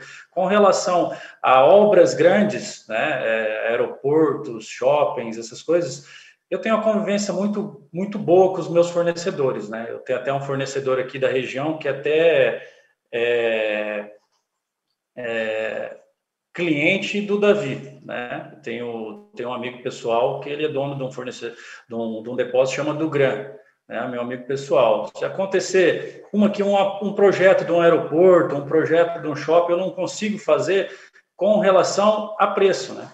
Tem muitas marmorarias que, que não enxergam a questão do preço do produto. Então, isso eu não, não, não, consigo acompanhar, mas como eu tenho uma relação muito boa com meus fornecedores, eu passo para ele, que daí o Davi vai estar tá ganhando, a Catiane vai estar tá ganhando, de repente a Alicante vai estar tá ganhando, né?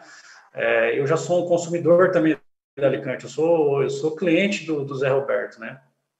Então, eu sempre estou pegando produtos deles lá, né, na, na, na filial dele em Curitiba, e, e, eu acho assim, com relação... Tá me escutando, né, Flávio? Estamos, estamos sim. Não, desculpa. Com relação a marketing, eu apostei em 2010, eu falei, a internet vai levar a gente aonde a gente não está imaginando onde a gente vai chegar. Né, eu comecei a fazer vídeo, eu comecei a, a postar meus trabalhos, é, eu sempre via as pessoas que, que viam filmando, ouvia eu postando, achava engraçado. Eu estava lá fazendo serviço, e postando o nosso dia a dia. E foi que o Facebook, é, no começo, era, era, era melhor postar, hoje em dia é Instagram. Instagram, tudo que você posta.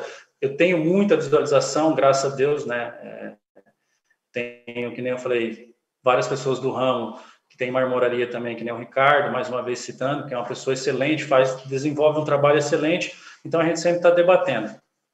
É, eu acho que a internet ela veio é, ajudar né, a gente, né? Porque assim, não adianta você fazer uma cozinha, não adianta você fazer uma lareira, não adianta você fazer um painel sem você conseguir mostrar. O meu cartão de visita hoje, ele é o meu o meu trabalho final. Então eu não, eu costumo dizer, ó, eu passo o meu Instagram, ó, tá aqui é, dar uma olhada para você ver o tipo de trabalho que eu faço. Para mim é sempre um prazer estar tá, tá trabalhando com rocha natural, porque eu acho que independente que porcelanato, é, que nem a gente citou na reunião, hoje em dia tem madeira marmorizada, né? Que eu acho que isso daí é, é ninguém vai conseguir fazer o que a gente faz, né? O produto natural, o Rafael está na qualidade, o tanto de chapa que tem, isso daí para mim é um paraíso, né? Então, é, eu acho que o segmento só tem a se fortalecer com relação à cadeia. Eu tento ter é, uma relação muito boa, né? Eu procuro pegar aqui de gente que está perto de mim, eu vou até Curitiba, nada impede de ir até Qualitar, nada impede de conhecer a Granos, ir até a Catiane, é, Alicante, que eu falei, já, é, já sou é, consumidor, então eu acho assim que, que o nosso setor está num crescimento e daqui não vai ter fim, né? Hoje em dia, a gente podendo é, ter um debate desse, né? É, mostrando nossas ideias, né? Levando para o marmorista, é, eu aqui no caso, sem, sem querer ser melhor que ninguém, né? A gente está aqui para aprender todo dia.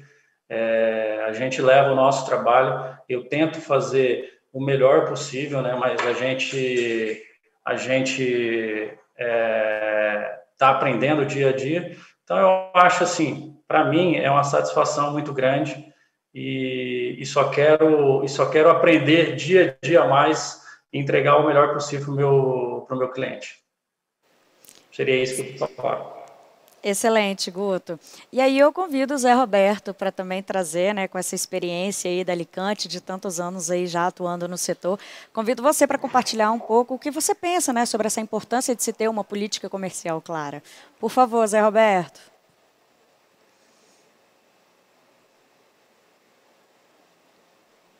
É, peraí um pouquinho, que eu acho que a gente... Não, tá... alô, ah, alô? Isso, estamos te ouvindo.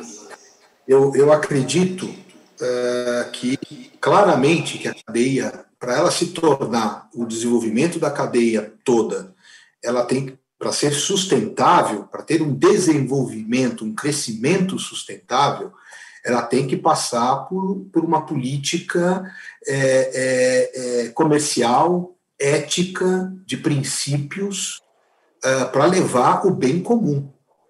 Eu, muitas vezes as ações de muitos elas elas são imediatistas e não levam a lugar nenhum.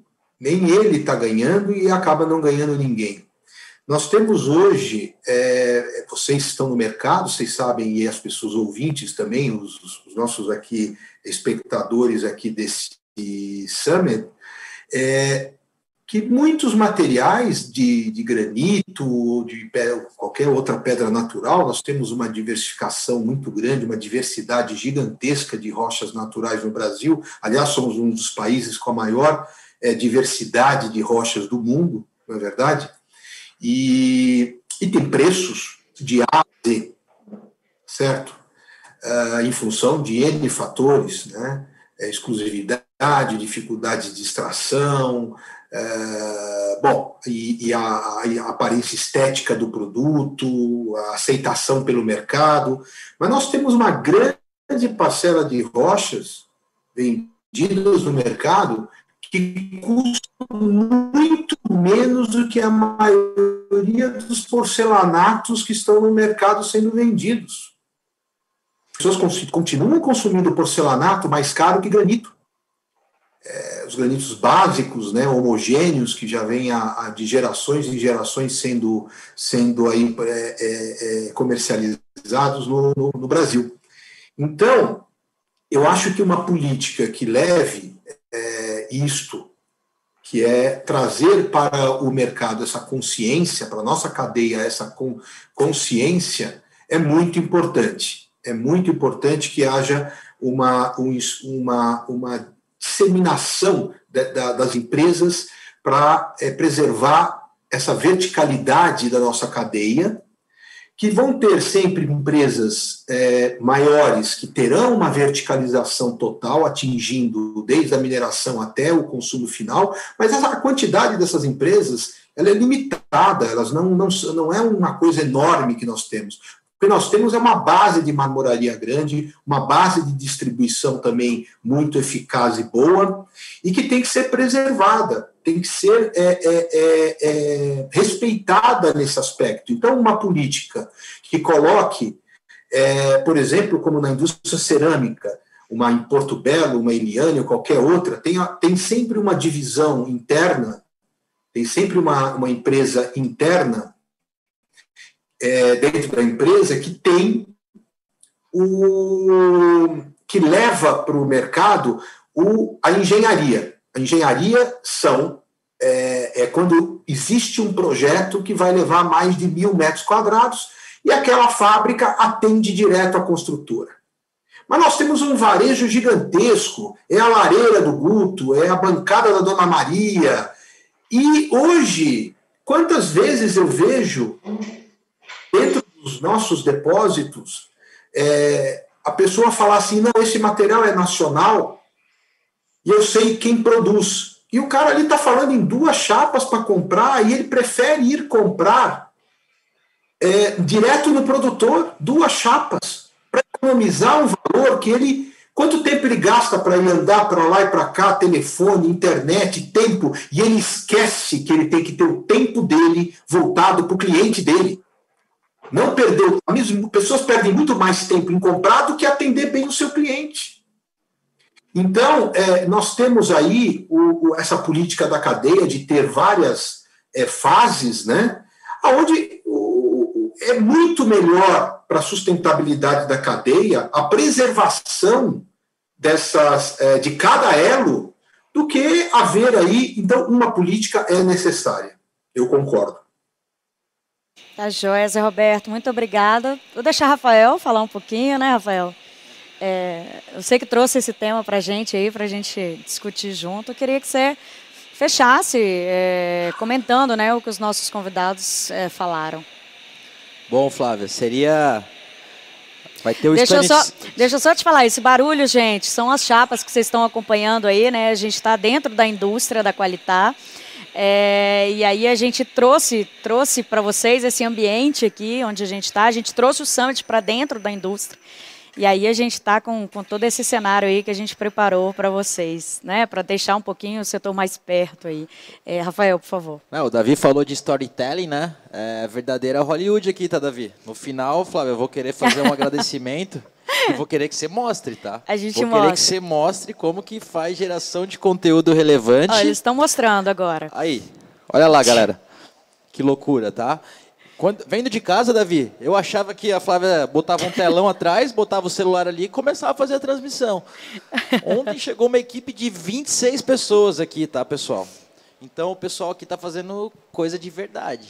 E, Flávia, para mim foi uma oportunidade incrível. Né? Eu quero fazer alguns fechamentos, porque eu não sei qual é o tema do Stone Summit 5, mas esse tema da cadeia de valor e da política comercial, ele é muito extenso, como, como todos os demais, né? Então a gente teria espaço para fazer o 5, o 6, o 8, o 22. E, então eu vou fazer, eu fiz algumas anotações, né, para para não esquecer de nada. Uh, uma das anotações que eu fiz aqui para fechar o assunto da política comercial, né? Eu escrevi aqui: quando a, quando a política comercial permite trabalhar com origem e procedência, relação de transparência com o seu consumidor. O mesmo reconhece o valor da cadeia, dessas formas chegamos ao lucro. A gente só tem lucro, galera, se o consumidor final reconhecer o valor de cada um na cadeia. Tá? Isso é uma coisa importante. Outra anotação que eu fiz aqui, Guto, você falou, pô, tem o pessoal, a gente discutiu isso né, nas nossas reuniões, pessoal imitando, imitando a pedra, o pessoal da madeira imitando a pedra. Cara, todo mundo tenta imitar a rocha e isso tem algum porquê. E não consegue. E se eles imitam, é porque tem algum valor, né? Então a gente tem que porque assumir. A gente, esse... faz... a gente tem que assumir esse valor. A gente eles faz imitam... barulho demais, né? A gente faz barulho, os caras imitam e depreciam a pedra, né? Fala, ó, eu tenho a madeira aqui que é top, a pedra é legal, mas ela mancha. Porra, né? Os caras estão imitando a gente por quê, então? É... Então, acho... Quando imita, Flávia, eu acho que está validando nosso produto. Então, eu, eu, vejo com bons olhos também, tá? Porcelanato, é, o pessoal da madeira aí, pessoal do vinílico, papel de parede, copiem, que é a audiência. Agora, o que, que a gente tem que fazer? Se unir e levar agora o valor do original, né? Levar o valor do original para o consumidor. É isso. Pode falar aí, Guto. Rafael, isso na verdade, é que nem você falou, isso não, isso não me incomoda em nada, né? Eu, eu, é que nem você falou, o nosso produto, a gente sabe o valor, né? Se eles estão copiando, eles sabem que a gente está incomodando, eles estão tentando entrar no nosso mercado, mas é muito difícil. Eu não me incomodo com porcelanato, não me incomodo com madeira. Eu até acho que, que, que as impressões, ou é, no caso a madeira, eles tentam, mas não fica igual, não, não vão conseguir nunca, né? É, as pessoas, quando me pedem para orçar esse tipo de materiais, eu falo, não, mas tem, que nem o Zé Roberto acabou de falar. Tem granitos que ficam é, o mesmo preço e, e, dão muito mais qualidade. Né? Então, a gente incomoda bastante gente mesmo. Concordo. Uh, então, uh, queria agradecer ao Davi, Obrigado a todos aí. Eu vou te chamar daqui a pouquinho, peraí. Ah, então eu não estou encerrando, não. Então, é, peraí, peraí. Ah, não, mas é, é, eu acho assim, eu queria antes também, assim, a gente está tá com uma participação muito legal no chat, a gente está com participação de fotos, a gente está recebendo muita coisa.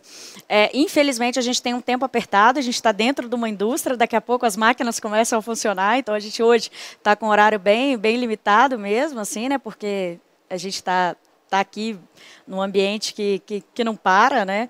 Mas aí eu queria aproveitar e mostrar, mostrar as fotos que a gente recebeu, né?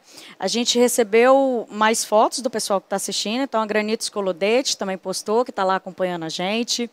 A Amy Rochas também está ligadinha lá assistindo Stone Summit, participando.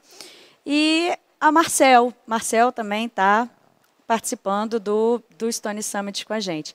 É, e assim, a gente a gente está realmente chegando ao, ao, final do nosso episódio, né? Como o Rafael falou, esse assunto é, é, é, é, muito amplo, assim, a gente tem várias, é, várias possibilidades de abordar. É um assunto muito complexo, a gente sabe. A nossa pretensão nesse episódio de hoje, aí, com uma hora e meia de duração, é, não foi esgotar o tema, porque a gente sabe que é impossível, mas sim começar a discutir. Né? Então, trazer o Guto, a Catiane, o Davi, o Zé Roberto, o Rafael, para que a gente pudesse criar esse ambiente de começar a discussão e começar a pensar sobre. Né? E daí, depois, a gente vai desenvolvendo isso. Eu tenho certeza que as pessoas que assistiram e as pessoas pessoas que vão assistir depois no nosso canal do, do Stone Summit, elas vão aproveitar e vão, vão é, é, eu não digo entender, porque eu acho que todo mundo já sabe dessa importância, mas eu acho que talvez é, é, ficar um pouco mais atenta realmente, que a gente não constrói nada sozinho mesmo, né? A gente precisa, se a gente já chegou tão longe com o setor igual a gente está hoje, você imagina se a gente organiza essa cadeia e se a gente trabalha junto, é, a gente não vai... tem pedra para entregar. Não tem pedra para entregar, exatamente. Então, assim, eu queria agradecer a todo mundo, a todo mundo que participou até agora com a gente, interagindo, participando. A equipe técnica, que, como o Rafael falou aí, participa, é, vem, monta, e é uma equipe grande realmente, porque desde desde que a gente se propôs a fazer o Stone Summit, a gente quis fazer um projeto diferente, a gente quis aproveitar é, esse momento tão desafiador que todos nós estamos passando para realmente a gente ter essa oportunidade é, de conversar, de pensar sobre e de trazer essas informações e compartilhar esse, esse conteúdo. Né?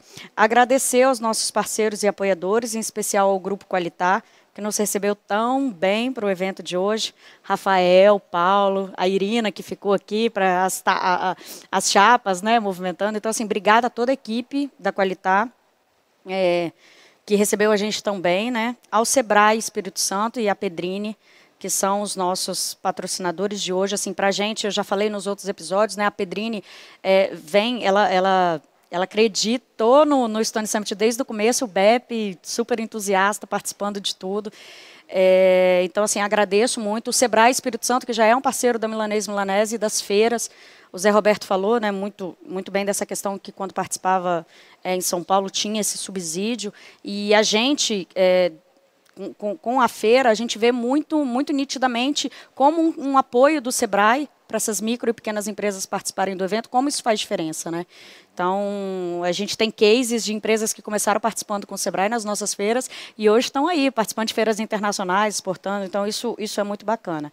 É, Davi, Zé Roberto, Catiane e Guto, acho que assim, muito, muito obrigada pelo tempo de vocês. A gente fez algumas reuniões antes, a gente já vem trabalhando nesse episódio há bastante tempo, né? É, então, muito obrigada pelo tempo e pelo compartilhamento, né, pela vontade de estar aqui para contribuir. É, E aí eu queria convidar vocês para de forma bem breve mesmo, é, que a gente está apertadinho com o tempo, mas para vocês, né, darem se despedir do pessoal que acompanhou a gente até aqui. E aí, Davi, eu começo por você.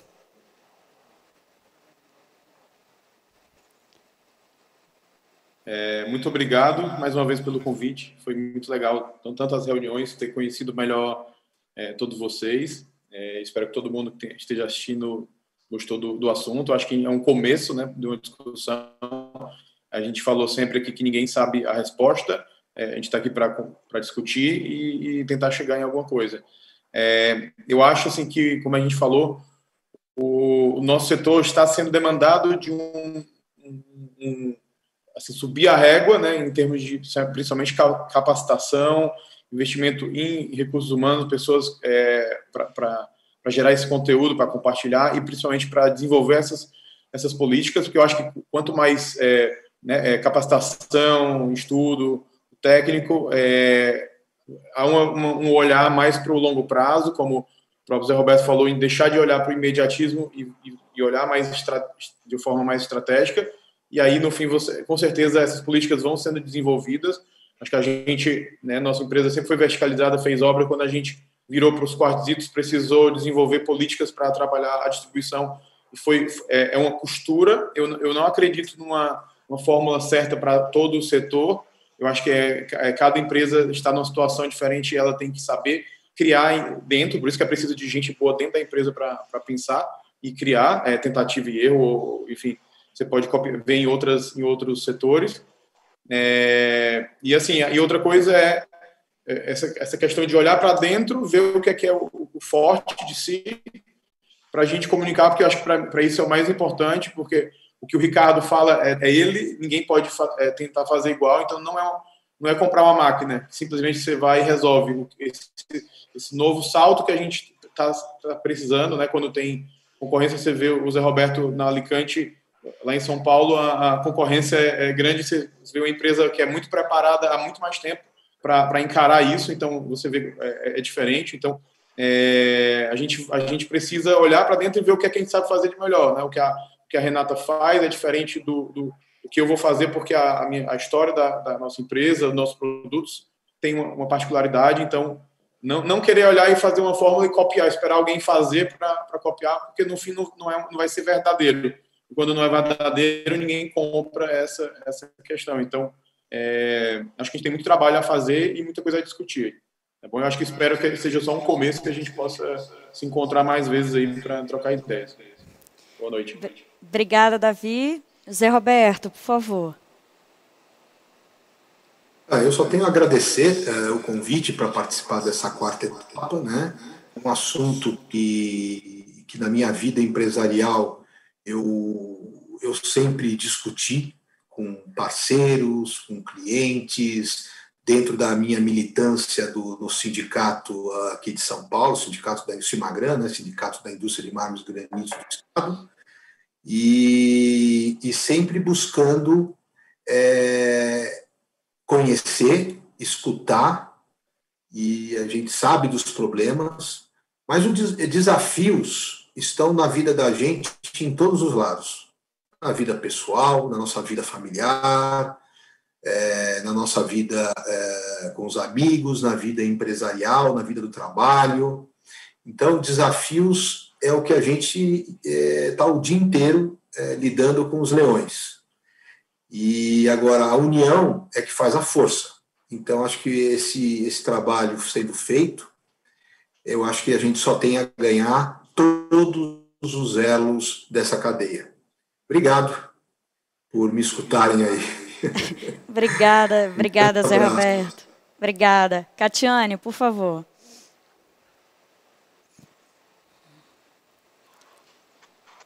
Então, é, nossa, muito obrigado, né? nossa gratidão por essa oportunidade de poder contribuir né, um pouco daquilo que a gente vivencia diariamente, assim como disse o Davi, o Zé Alberto, o Guto, o Rafael, né? Estamos aqui, na verdade, buscando né, diariamente a assertividade. E isso não quer dizer que todas as atitudes que a gente vai tomar vão estar certas diante dos olhos de todos. Porém, a gente pode né, buscar sempre orientação de alguém que tem sempre mais experiência que a gente, pedir apoio, pedir orientação, dizer, olha, estou pensando isso, o que, é que você acha? Né? É, gente, eu acho que a gente está vivendo um novo momento tão lindo no mundo, né? É, vivenciamos agora um momento muito desafiador, que foi o período da pandemia, acredito que foi um período onde as pessoas começaram a olhar para dentro e perceberam o quanto é importante andarmos juntos, que todos são importantes, todos somos importantes.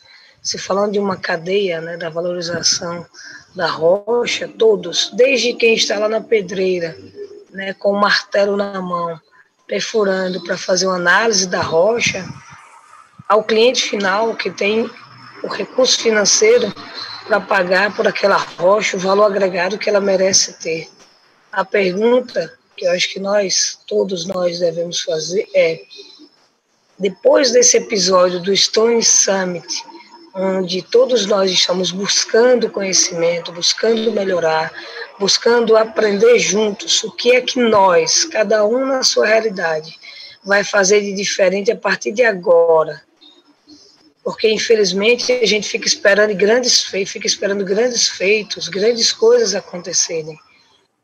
Mas o mundo muda quando eu começo a mudar uma pequena atitude. Né? Nós lançamos lá no Stone Woman Brasil, na primeira semana, o desafio de cada uma fazer dez dias postando, falando sobre a riqueza da rocha ornamental, inclusive dos detalhes que algumas pessoas olham achando que pode ser um defeito, mas quando você observa, você vê o quanto ela é rica, o quanto ela é linda.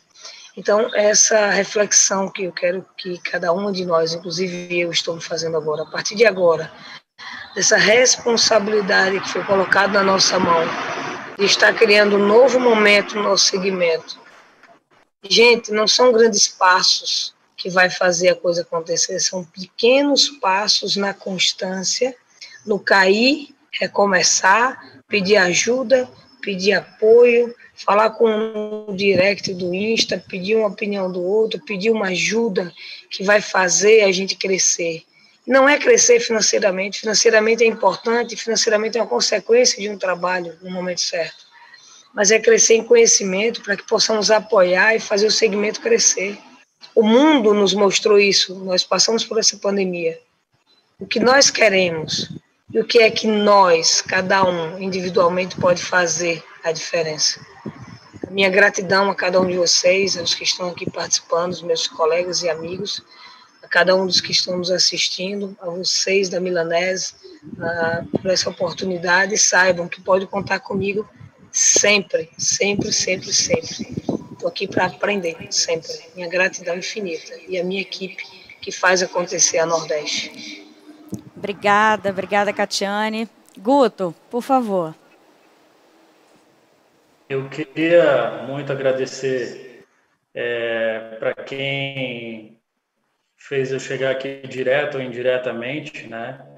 Eu queria agradecer também aos meus colaboradores, né? Porque eu não sou sozinho. Né? É, se os, os, projetos chegam até o cliente executado, tem pessoas atrás de mim, né? Tem meus funcionários que eu valorizo muito, né? Eu sei que, que ninguém é sozinho, a gente não faz nada sozinho, né? O peso, é, o peso é muito grande você ter uma equipe boa, tá? Essa equipe que sempre está ali disposta a fazer as minhas loucuras, né? Porque eu costumo falar que eu, quando vou fazer um projeto, eu quero fazer o melhor possível para o cliente. Daí eles ficam é, doidos comigo, né? Pega daqui, corta dali, coloca aqui. Então, eu, eu agradeço muito a minha equipe e valorizo muito. Eu agradeço também a meu amigo, né, que sempre estou trocando ideia, mais uma vez falar do Ricardo, da Noble Marmo, que faz um trabalho fantástico para o nosso setor. É, o Ricardo, para quem está perdido, que nem eu falei sobre o nosso o nosso ramo, né? ele dá um trabalho, ele dá curso sobre o ramo, fantástico, tira todas as dúvidas. Então, para você que gostou do assunto, para você que é apaixonado por rochas na arquitetura, seria a pessoa ideal. Agradeço também a revista Rocha, né, que sempre está tá disposta a, a, a, valorizar o trabalho é, nosso, né? Então, essa revista é muito importante para para a gente que é do setor, tá? Agradeço é, a todos vocês que, que, que participaram aí. Eu estou vendo que essa estrutura foi muito grande.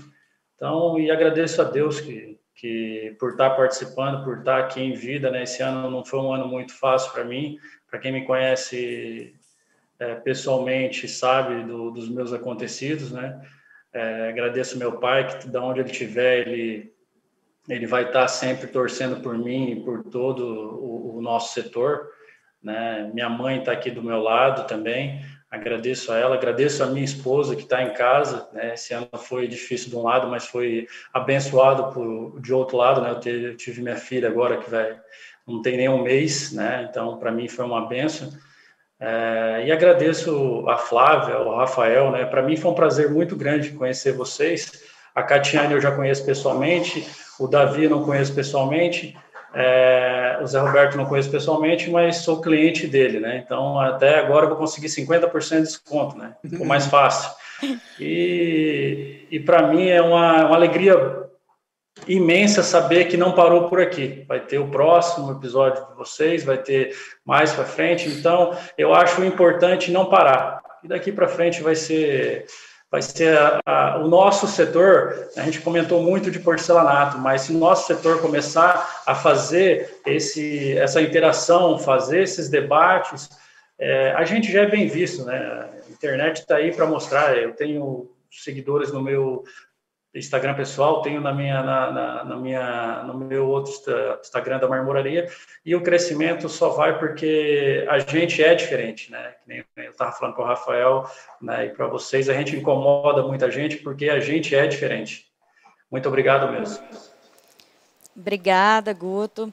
Queria aproveitar também para agradecer os apoiadores do projeto, Cindy Rochas e Centro Rochas, que a gente desenhou esse Stone Summit lá atrás, no primeiro episódio, junto com eles. Então, assim, é, também tem o envolvimento né, e o apoio do Cimagran, Cimagran Ceará, Sim Rochas Minas, tem a revista Rochas, CTMAG, a Rocha Ativa. Então, assim, é, eu acho que é, é, a gente está no momento, né? A gente está no momento onde a gente consegue é, juntar essa força institucional, mas juntar também as empresas. Eu acho que a gente abriu um caminho onde a gente pode começar a, a, a discutir e trazer realmente todo mundo, né? O Zé Roberto muito bem falou. A gente tem assuntos que a gente trata isso institucionalmente, tem assuntos que a gente trata comercialmente, mas é importante que estejamos todos alinhados no, naquilo que a gente busca, né? Então eu queria realmente deixar o agradecimento aqui pelo empenho do, do pessoal do Cindy Rochas, do Centro Rochas, que estão junto com a gente aí desde o começo, nas feiras, nos projetos, nas ideias, enfim. Muito obrigada. Inclusive o Thales postou, o Thales não participou hoje com a gente, é, mas ele postou lá que está tá assistindo, ó, ao vivo lá, acompanhando com a gente. Obrigada, Thales. Obrigada a toda a equipe aí do Cindy Rocha, Centro Rochas. E Rafael, obrigada, Rafael. Aproveito que você está aqui, assim, é, foi muito bacana, porque o Rafael, só resumindo, bem resumindo, o Rafael entrou em contato com a gente depois de um dos Stone Summits que a gente estava realizando, se eu não me engano, o terceiro, é, e disse que estava super disposto a contribuir, queria conhecer um pouquinho mais do projeto, e aí a gente conversou junto com a equipe da Qualitas Sul, Caco, os meninos e todo mundo lá, muito obrigada aí, a gente fez várias reuniões para discutir o que, que seria bacana, o que, que seria importante a gente abordar. Então, assim, queria te agradecer para para a gente foi um prazer assim é, construir esse conteúdo junto com vocês, assim ter sua participação hoje aqui, né? Então você ter vindo lá de Porto Alegre para participar com a gente. Então estenda também o um agradecimento a toda a equipe da Qualitas Sul. Muito obrigada mesmo. Bom, Flávia, é, agora é a parte dos agradecimentos. Agora é, né? agora é. é. Eu que agradeço a oportunidade, a voz que você deu aqui para para essa cadeia, para para o pessoal do varejo que está lá na ponta. É, agradeço também a equipe lá da Qualitas Sul, de fato eles nos ajudaram e nos trouxeram até aqui, né? Então, obrigado aí, Caco e Rodrigo em especial. É, Davi falou, né? O mundo. Davi, você falou de perguntas, né? O mundo é movido por perguntas, né?